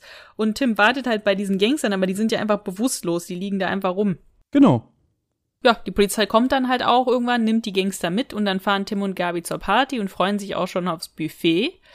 Aber als sie da ankommen, hört man auch schon Sirenen im Hintergrund. Man sieht viele Sanitäter, die Leute auf Tragen hinaustragen. Und die treffen dann auf Dr. Gutbrot und der erzählt ihnen dann, irgendwas war im Essen oder im Wein. Allen wurden übel. Und Karl und Willi sind sogar schon im Krankenhaus. Mhm. Hier an dieser Stelle möchte ich mal Gabi loben, weil Gabi einen guten Spruch macht. Weil auf dem Weg dahin kommt ihnen ja schon ein Krankenwagen entgegen und so, und dann sagt sie, ach du meine Güte, die ersten gehen schon wieder, aber am Krankenwagen. Finde ich ist ein guter Spruch. gut. Den Spruch finde ich gut, ja. Okay. Ich muss, muss ja auch mal äh, die weiblichen Protagonisten äh, loben. Ja, das Wir stimmt. müssen, Das wir müssen ja auch mal was für die Frauenquote hier tun. Na, Gabi entdeckt jetzt auch, dass Stielke auch auf dieser Party ist. Und Tim fragt dann auch Dr. Gutbrot, wer ist der Typ, ne? Und Gutbrot sagt dann ja, naja, der gehört zum Personal. Und der scheint auch irgendwas unter seiner Jacke versteckt zu haben und fährt dann irgendwie gerade weg. Und dann sagen Tim und Gabi, wir müssen den verfolgen. Gutbrot, lass, lass uns hinter dem herfahren. Irgendwas hat der. Ich finde es aber auch so dumm, äh, was jetzt kommt. Es geht ja jetzt zu dem Petzold, ja? Ja, ja. Die klingeln bei dem und Tim saust auch einfach an dem vorbei. Ja, ich will wissen, wo Stielke ist. Und der Petzold macht die Tür ja selber auf. Der Stielke steht quasi mit dem Rücken zu Tim und sagt er dann jetzt auch, Herr Petzold, Sie haben mir gesagt, dass, dass es ein harmloses Gift ist und dass niemand verletzt wird und so. Und dann dreht er sich um und merkt, oh, das ist ja gar nicht der Petzold und hat er jetzt quasi alles rausposaunt. Und das finde ich so, Ach dumm. Ich hab's mir anders vorgestellt. Ich hab's mir vorgestellt, als hätte irgendwie ein Bediensteter die Tür aufgemacht. Ja. Tim geht einfach rein und dann sieht er halt Petzold und Stielke und Stielke verrät dann alles. Ja, sagt, ja, warum habe ich hier diesen Giftanschlag gemacht und so. Dann merkt er, ach so, scheiße, hier sind ja noch andere Leute da. Das rein- dachte rein. ich auch immer, dass es ein Bediensteter ist, aber jetzt, wo ich das Buch gelesen habe, und wenn du ganz genau hinhörst, ist es nämlich der gleiche Sprecher, der auch die Tür Mhm. Ja, aufmacht. ja. Und jetzt wieder ein, eine Nerdfrage, Anna. Mhm. Hast du denn den Sprecher von dem Petzold erkannt? Na, ich war, ich kenne den Sprecher, der spielt auch oft bei Fünf Freunde mit. Also da habe ich ihn ein Ohr von einigen Folgen. Ähm, heißt der Hans Petsch. Richtig. Und Hans Petsch war der Märchenonkel der Nation, weil er hat Mhm. schon damals, ich glaube schon auch schon in den 60er, 70er, wenn ich mich jetzt nicht irre, hat er für Europa sehr, sehr viele Märchenhörspiele eingesprochen. Hm, okay, ja. Weil er ja diese warme Stimme hat und so ganz toll so auch Märchen erzählen konnte. Ja, ja, und der ist auch alt geworden. Also ich glaube, der ist jetzt seit 20 Jahren tot, aber der müsste so die, die 90 müsste er gestreift haben. Bin ich mir jetzt aber nicht ganz sicher. Ich meine, ich könnte es auch googeln. Mach ich jetzt auch einfach. Erzähl du mal weiter. Ja gut, also man überhört Petzold und Stielke, wo die eigentlich sozusagen verraten, dass ja, äh, dass der Stielke da sozusagen einen Giftanschlag äh, gemacht hat. Und Tim tritt dann ein, beschreibt dann auch, oh ja, hier sehe ich ja Flaschen mit Totenköpfen und sowas. Und der alte Mann sagt dann halt, ja, der Petzold, ne, also da weiß man noch nicht, wie er heißt, im Hörspiel, sagt dann, es muss sich jetzt keiner Sorgen machen, es ist kein Gift, das jemand tötet oder so. Und ähm, der alte Mann, also der Petzold, freut sich auch richtig, dass der Anschlag gelungen ist und so. Also der versucht es gar nicht zu verheimlichen oder so. Gutbrot fragt ihn dann auch so, wie heißt du und so. Und er so, ah, ich heiße so und so Petzold und klar, ich kann gerne, Sie können gerne die Polizei anrufen, ich bezahle das Geld und so. Ich wollte einfach nur so gerne diesen Typen eins auswischen, weil ich bin mit dem seit meiner Kindheit verfeindet und ich wollte ihm diese Freude rauben, so ein großzügiger Gastgeber zu sein. Er bezahlt es, du hast es gerade so formuliert, weil er natürlich ähm, damit rechnen muss, dass er jetzt verklagt wird und ähm, Schmerzensgeld zahlen muss und so eine Sachen, ne? Ja, aber der weiß ja gar nicht, der hätte könnte vielleicht auch, das ist ja schon äh, Körperverletzung. Körperverletzung, richtig, Körperverletzung, das Wort habe ich gesucht. Ja, da kann man doch auch bestimmt in den Knast wandern, oder? Natürlich, also ich meine, das ist ja Körperverletzung im großen Stil. Ja, eben. Ja, also das ist ja jetzt, das ist ja auch vorsätzlich geplant und alles gewesen. Also ob er da wirklich nur eine Strafe zahlen muss oder nicht doch ins, auch ins Gefängnis wandern könnte dafür. Besonders weil er es ja auch so offen zugibt und so. Und naja, mutig. Ja, im Prinzip nimmt er sogar noch Stielke in Schutz, weil er zugibt, ja, der Stielke, der war ja nur ein Mittelsmann, den habe ich ja beauftragt. Ich bin hier der mhm. Aber ja, es ist ihm anscheinend wirklich eine Freude zu sagen, ha, ich habe dem Luckner richtig, äh, richtigen Haufen vor die Tür geschissen. So, weißt du, so ungefähr. Ja. Ne? Aber eigentlich finde ich das, ja, ganz kurz dazu, finde ich eigentlich dadurch, dass er es zugibt, hat er eigentlich dem Luckner das ja nicht wirklich vermiesen können, weil dann sagen also alle, boah, der arme Luckner und so, dem wurde jetzt hier richtig die Party vermiest. Wenn es jetzt einfach nur so gewesen wäre, dass es keiner erfahren würde, ja, weil das nicht rausgekommen wäre, jetzt, weil sonst, das wird ja jetzt in allen Zeitungen und so stehen. Wenn es jetzt nur gehießen hätte, ja, die Luckner Party ist ein Reihenfall, weil der hat irgendwie nicht richtig äh, Essen vorbereitet, dann wäre es ja wirklich ein scheiße für den Luckner gewesen. Aber so würde der den Leuten ja eigentlich leid tun. Aber nur jetzt mal so ein kleiner. Na, der Luckner kommt auch selbst im Buch nicht mehr vor. Also ähm, seine Gedankengänge enden wirklich damit, wo er dann sich diesen Wein reinquält und dann merkt irgendwie, hm, irgendwie mm. schmeckt mir die Genugtuung nicht. Mm, mm. Ja, aber es kommt jetzt, jetzt kommt's äh, zum letzten Gespräch in dieser Folge, denn Tim und Gabi begeben sich ins Krankenhaus, um natürlich Karl und Willi äh, aufzusuchen, zu besuchen. Und dann kommt ihnen auch Kommissar Glockner schon entgegen. Und jetzt, wie endet das jetzt quasi? Na, also jetzt wird alles eigentlich ganz schnell aufgelöst. Willi und Karl geht's natürlich gut, sollte man auch sagen, ne? Das Gift ist ja nicht gefährlich. Aber Glockner hat das Rätsel mit dem Koffer lösen können. In dem Koffer war Falschgeld. Die Frau Stieker hat versucht, damit zu bezahlen und ist damit aufgeflogen. Und der Glockner hat diese Fälscher schon seit mehr als einem Jahr gefasst. Aber diese Verbrecher haben halt nie gesagt, wo das Falschgeld versteckt ist. Jawutzki hat es aber halt erfahren von diesen Verbrechern, weil Jawutzki war ja auch immer rein und raus aus dem Gefängnis und so. Und wollte sich halt dieses Falschgeld einfach unter den Nagel reißen von diesen anderen Fälschern, äh, die schon im Knast sitzen. Und damit ist der Fall gelöst. Und eigentlich ist es ja auch so ein bisschen, TKKG hat es gar nicht gelöst. Es hat diesmal tatsächlich Glockner gelöst. Stimmt, jetzt wo du sagst. Ne? Ja. ja, gut. Aber sagen wir mal so, TKKG hat ja immens dazu beigetragen, dass, na okay, im, im Buch wird auch gesagt, dass die, die Frau Stielke, die kauft sich, glaube ich, einen Nerzmantel oder so für 6000 Mark und zahlt das halt alles in 100 Mark Scheinen. Und die haben halt alle dieselbe Seriennummer. Also wenn es danach geht, dann hätten sie vielleicht auch, ähm, der wären sie ja dann so oder so auf die Spur gekommen. Aber so konnte der Kommissar immerhin schon mal konstruieren, ah, da war ja was mit dem Koffer und ähm, der Koffer war ja auf dem Friedhof versteckt und der Stielke hat den an sich gebracht und so, dass halt die Ermittlungen, Ermittlungen schneller zum, zum mhm. Schluss kommen, sagen wir mal so. Mhm, ja. Das stimmt schon. Da waren anderthalb Millionen drin, hätte man vielleicht noch sagen können, ja. Genau. Und damit sind wir am Ende. Es sei denn, du möchtest jetzt noch unbedingt den Abschlussgag besprechen? Nee, den habe ich mir auch gar nicht mehr notiert. ja. Er ist es auch ehrlich gesagt nicht wert. Ja. Ja. So, womit fangen wir an? Mit Fazit oder mit den Rubriken? Mit Fazit. Okay. Also, wie schon eingangs erwähnt, ist es ja wirklich eine Folge, die ich sehr mag. Warum? Ich habe es, glaube ich, schon das eine oder andere Mal jetzt erwähnt. Ich, ich mag zum Beispiel, dass sie wirklich sehr geradlinig erzählt ist, dass es relativ wenig Nebenhandlungen gibt. Ich finde dieses Geplänkel, dieses Untereinander, also die Folge bietet sehr viele lustige Dialoge.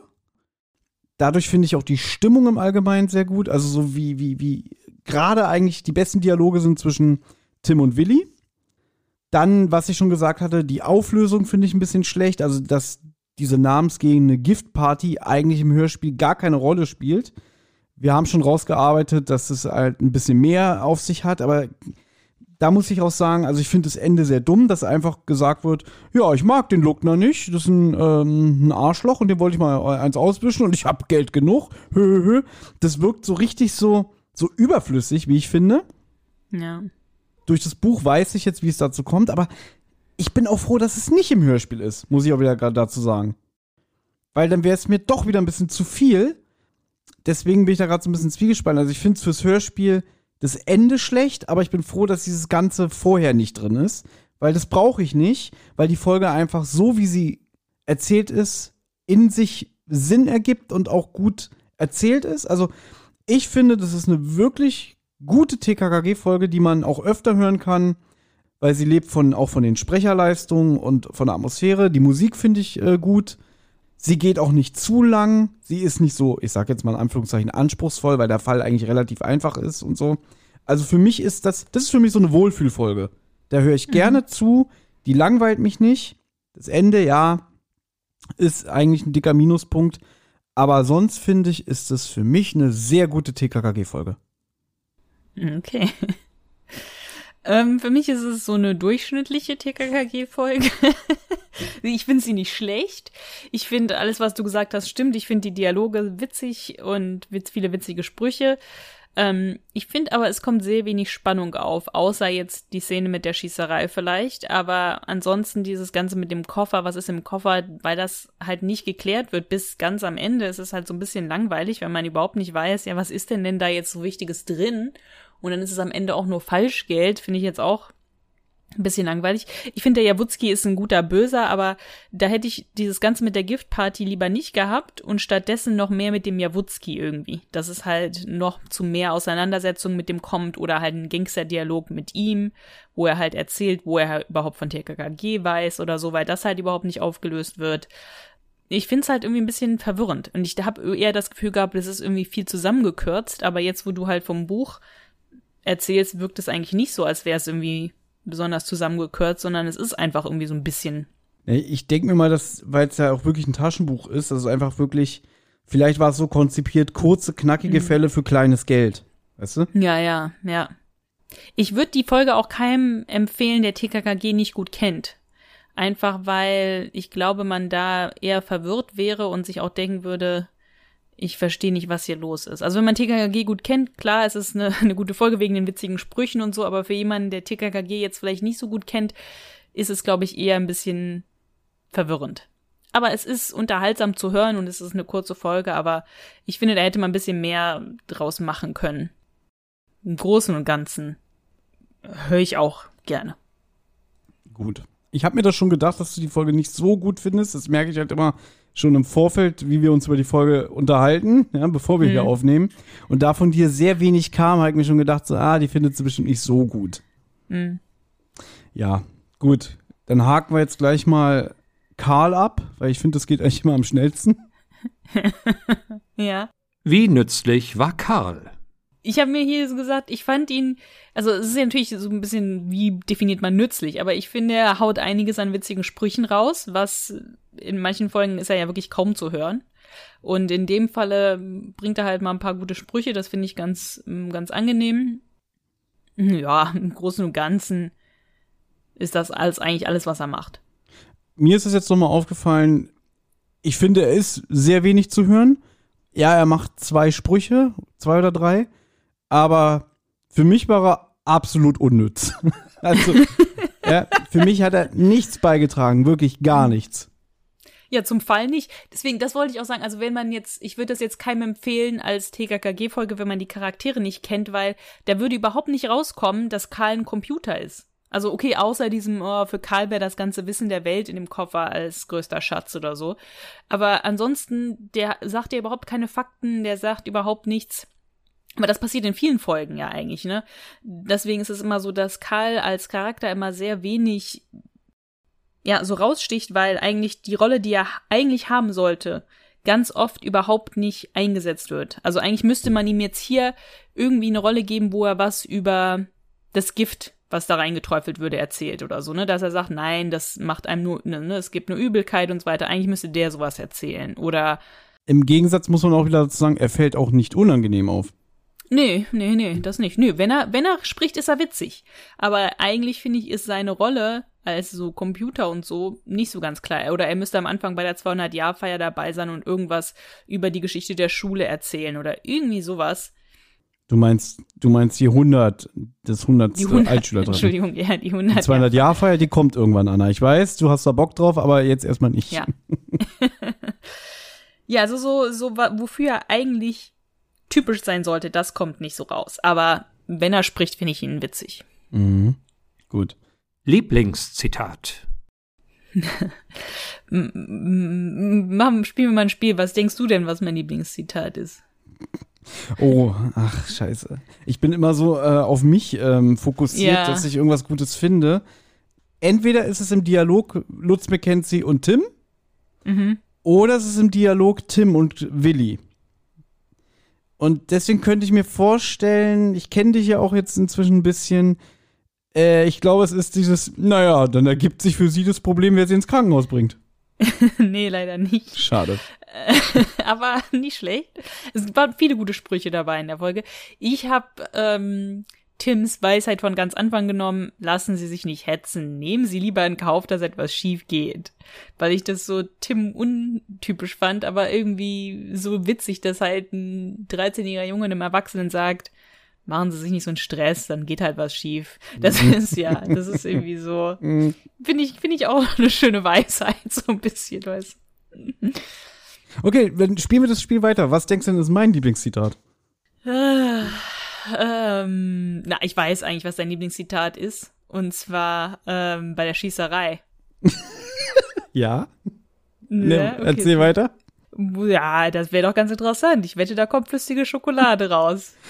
Ja, ich hatte überlegt, es zu nehmen, aber Ja. da ist ja der ganze Dialog lustig, ja. Mhm. Ähm, du hast recht, es ist eigentlich, eigentlich ist es mein Lieblingszitat. Ich habe mich jetzt aber für was anderes entschieden, was ich genauso gut finde. Und zwar, Seht wenn, her heißt es. das sind meine drei Worte, die du jetzt schon verraten hast. Ähm, nee, ich habe mich jetzt entschieden von Lutz McKenzie. Erkennst du mich? Großmaul? Okay. Ja, das finde ich super.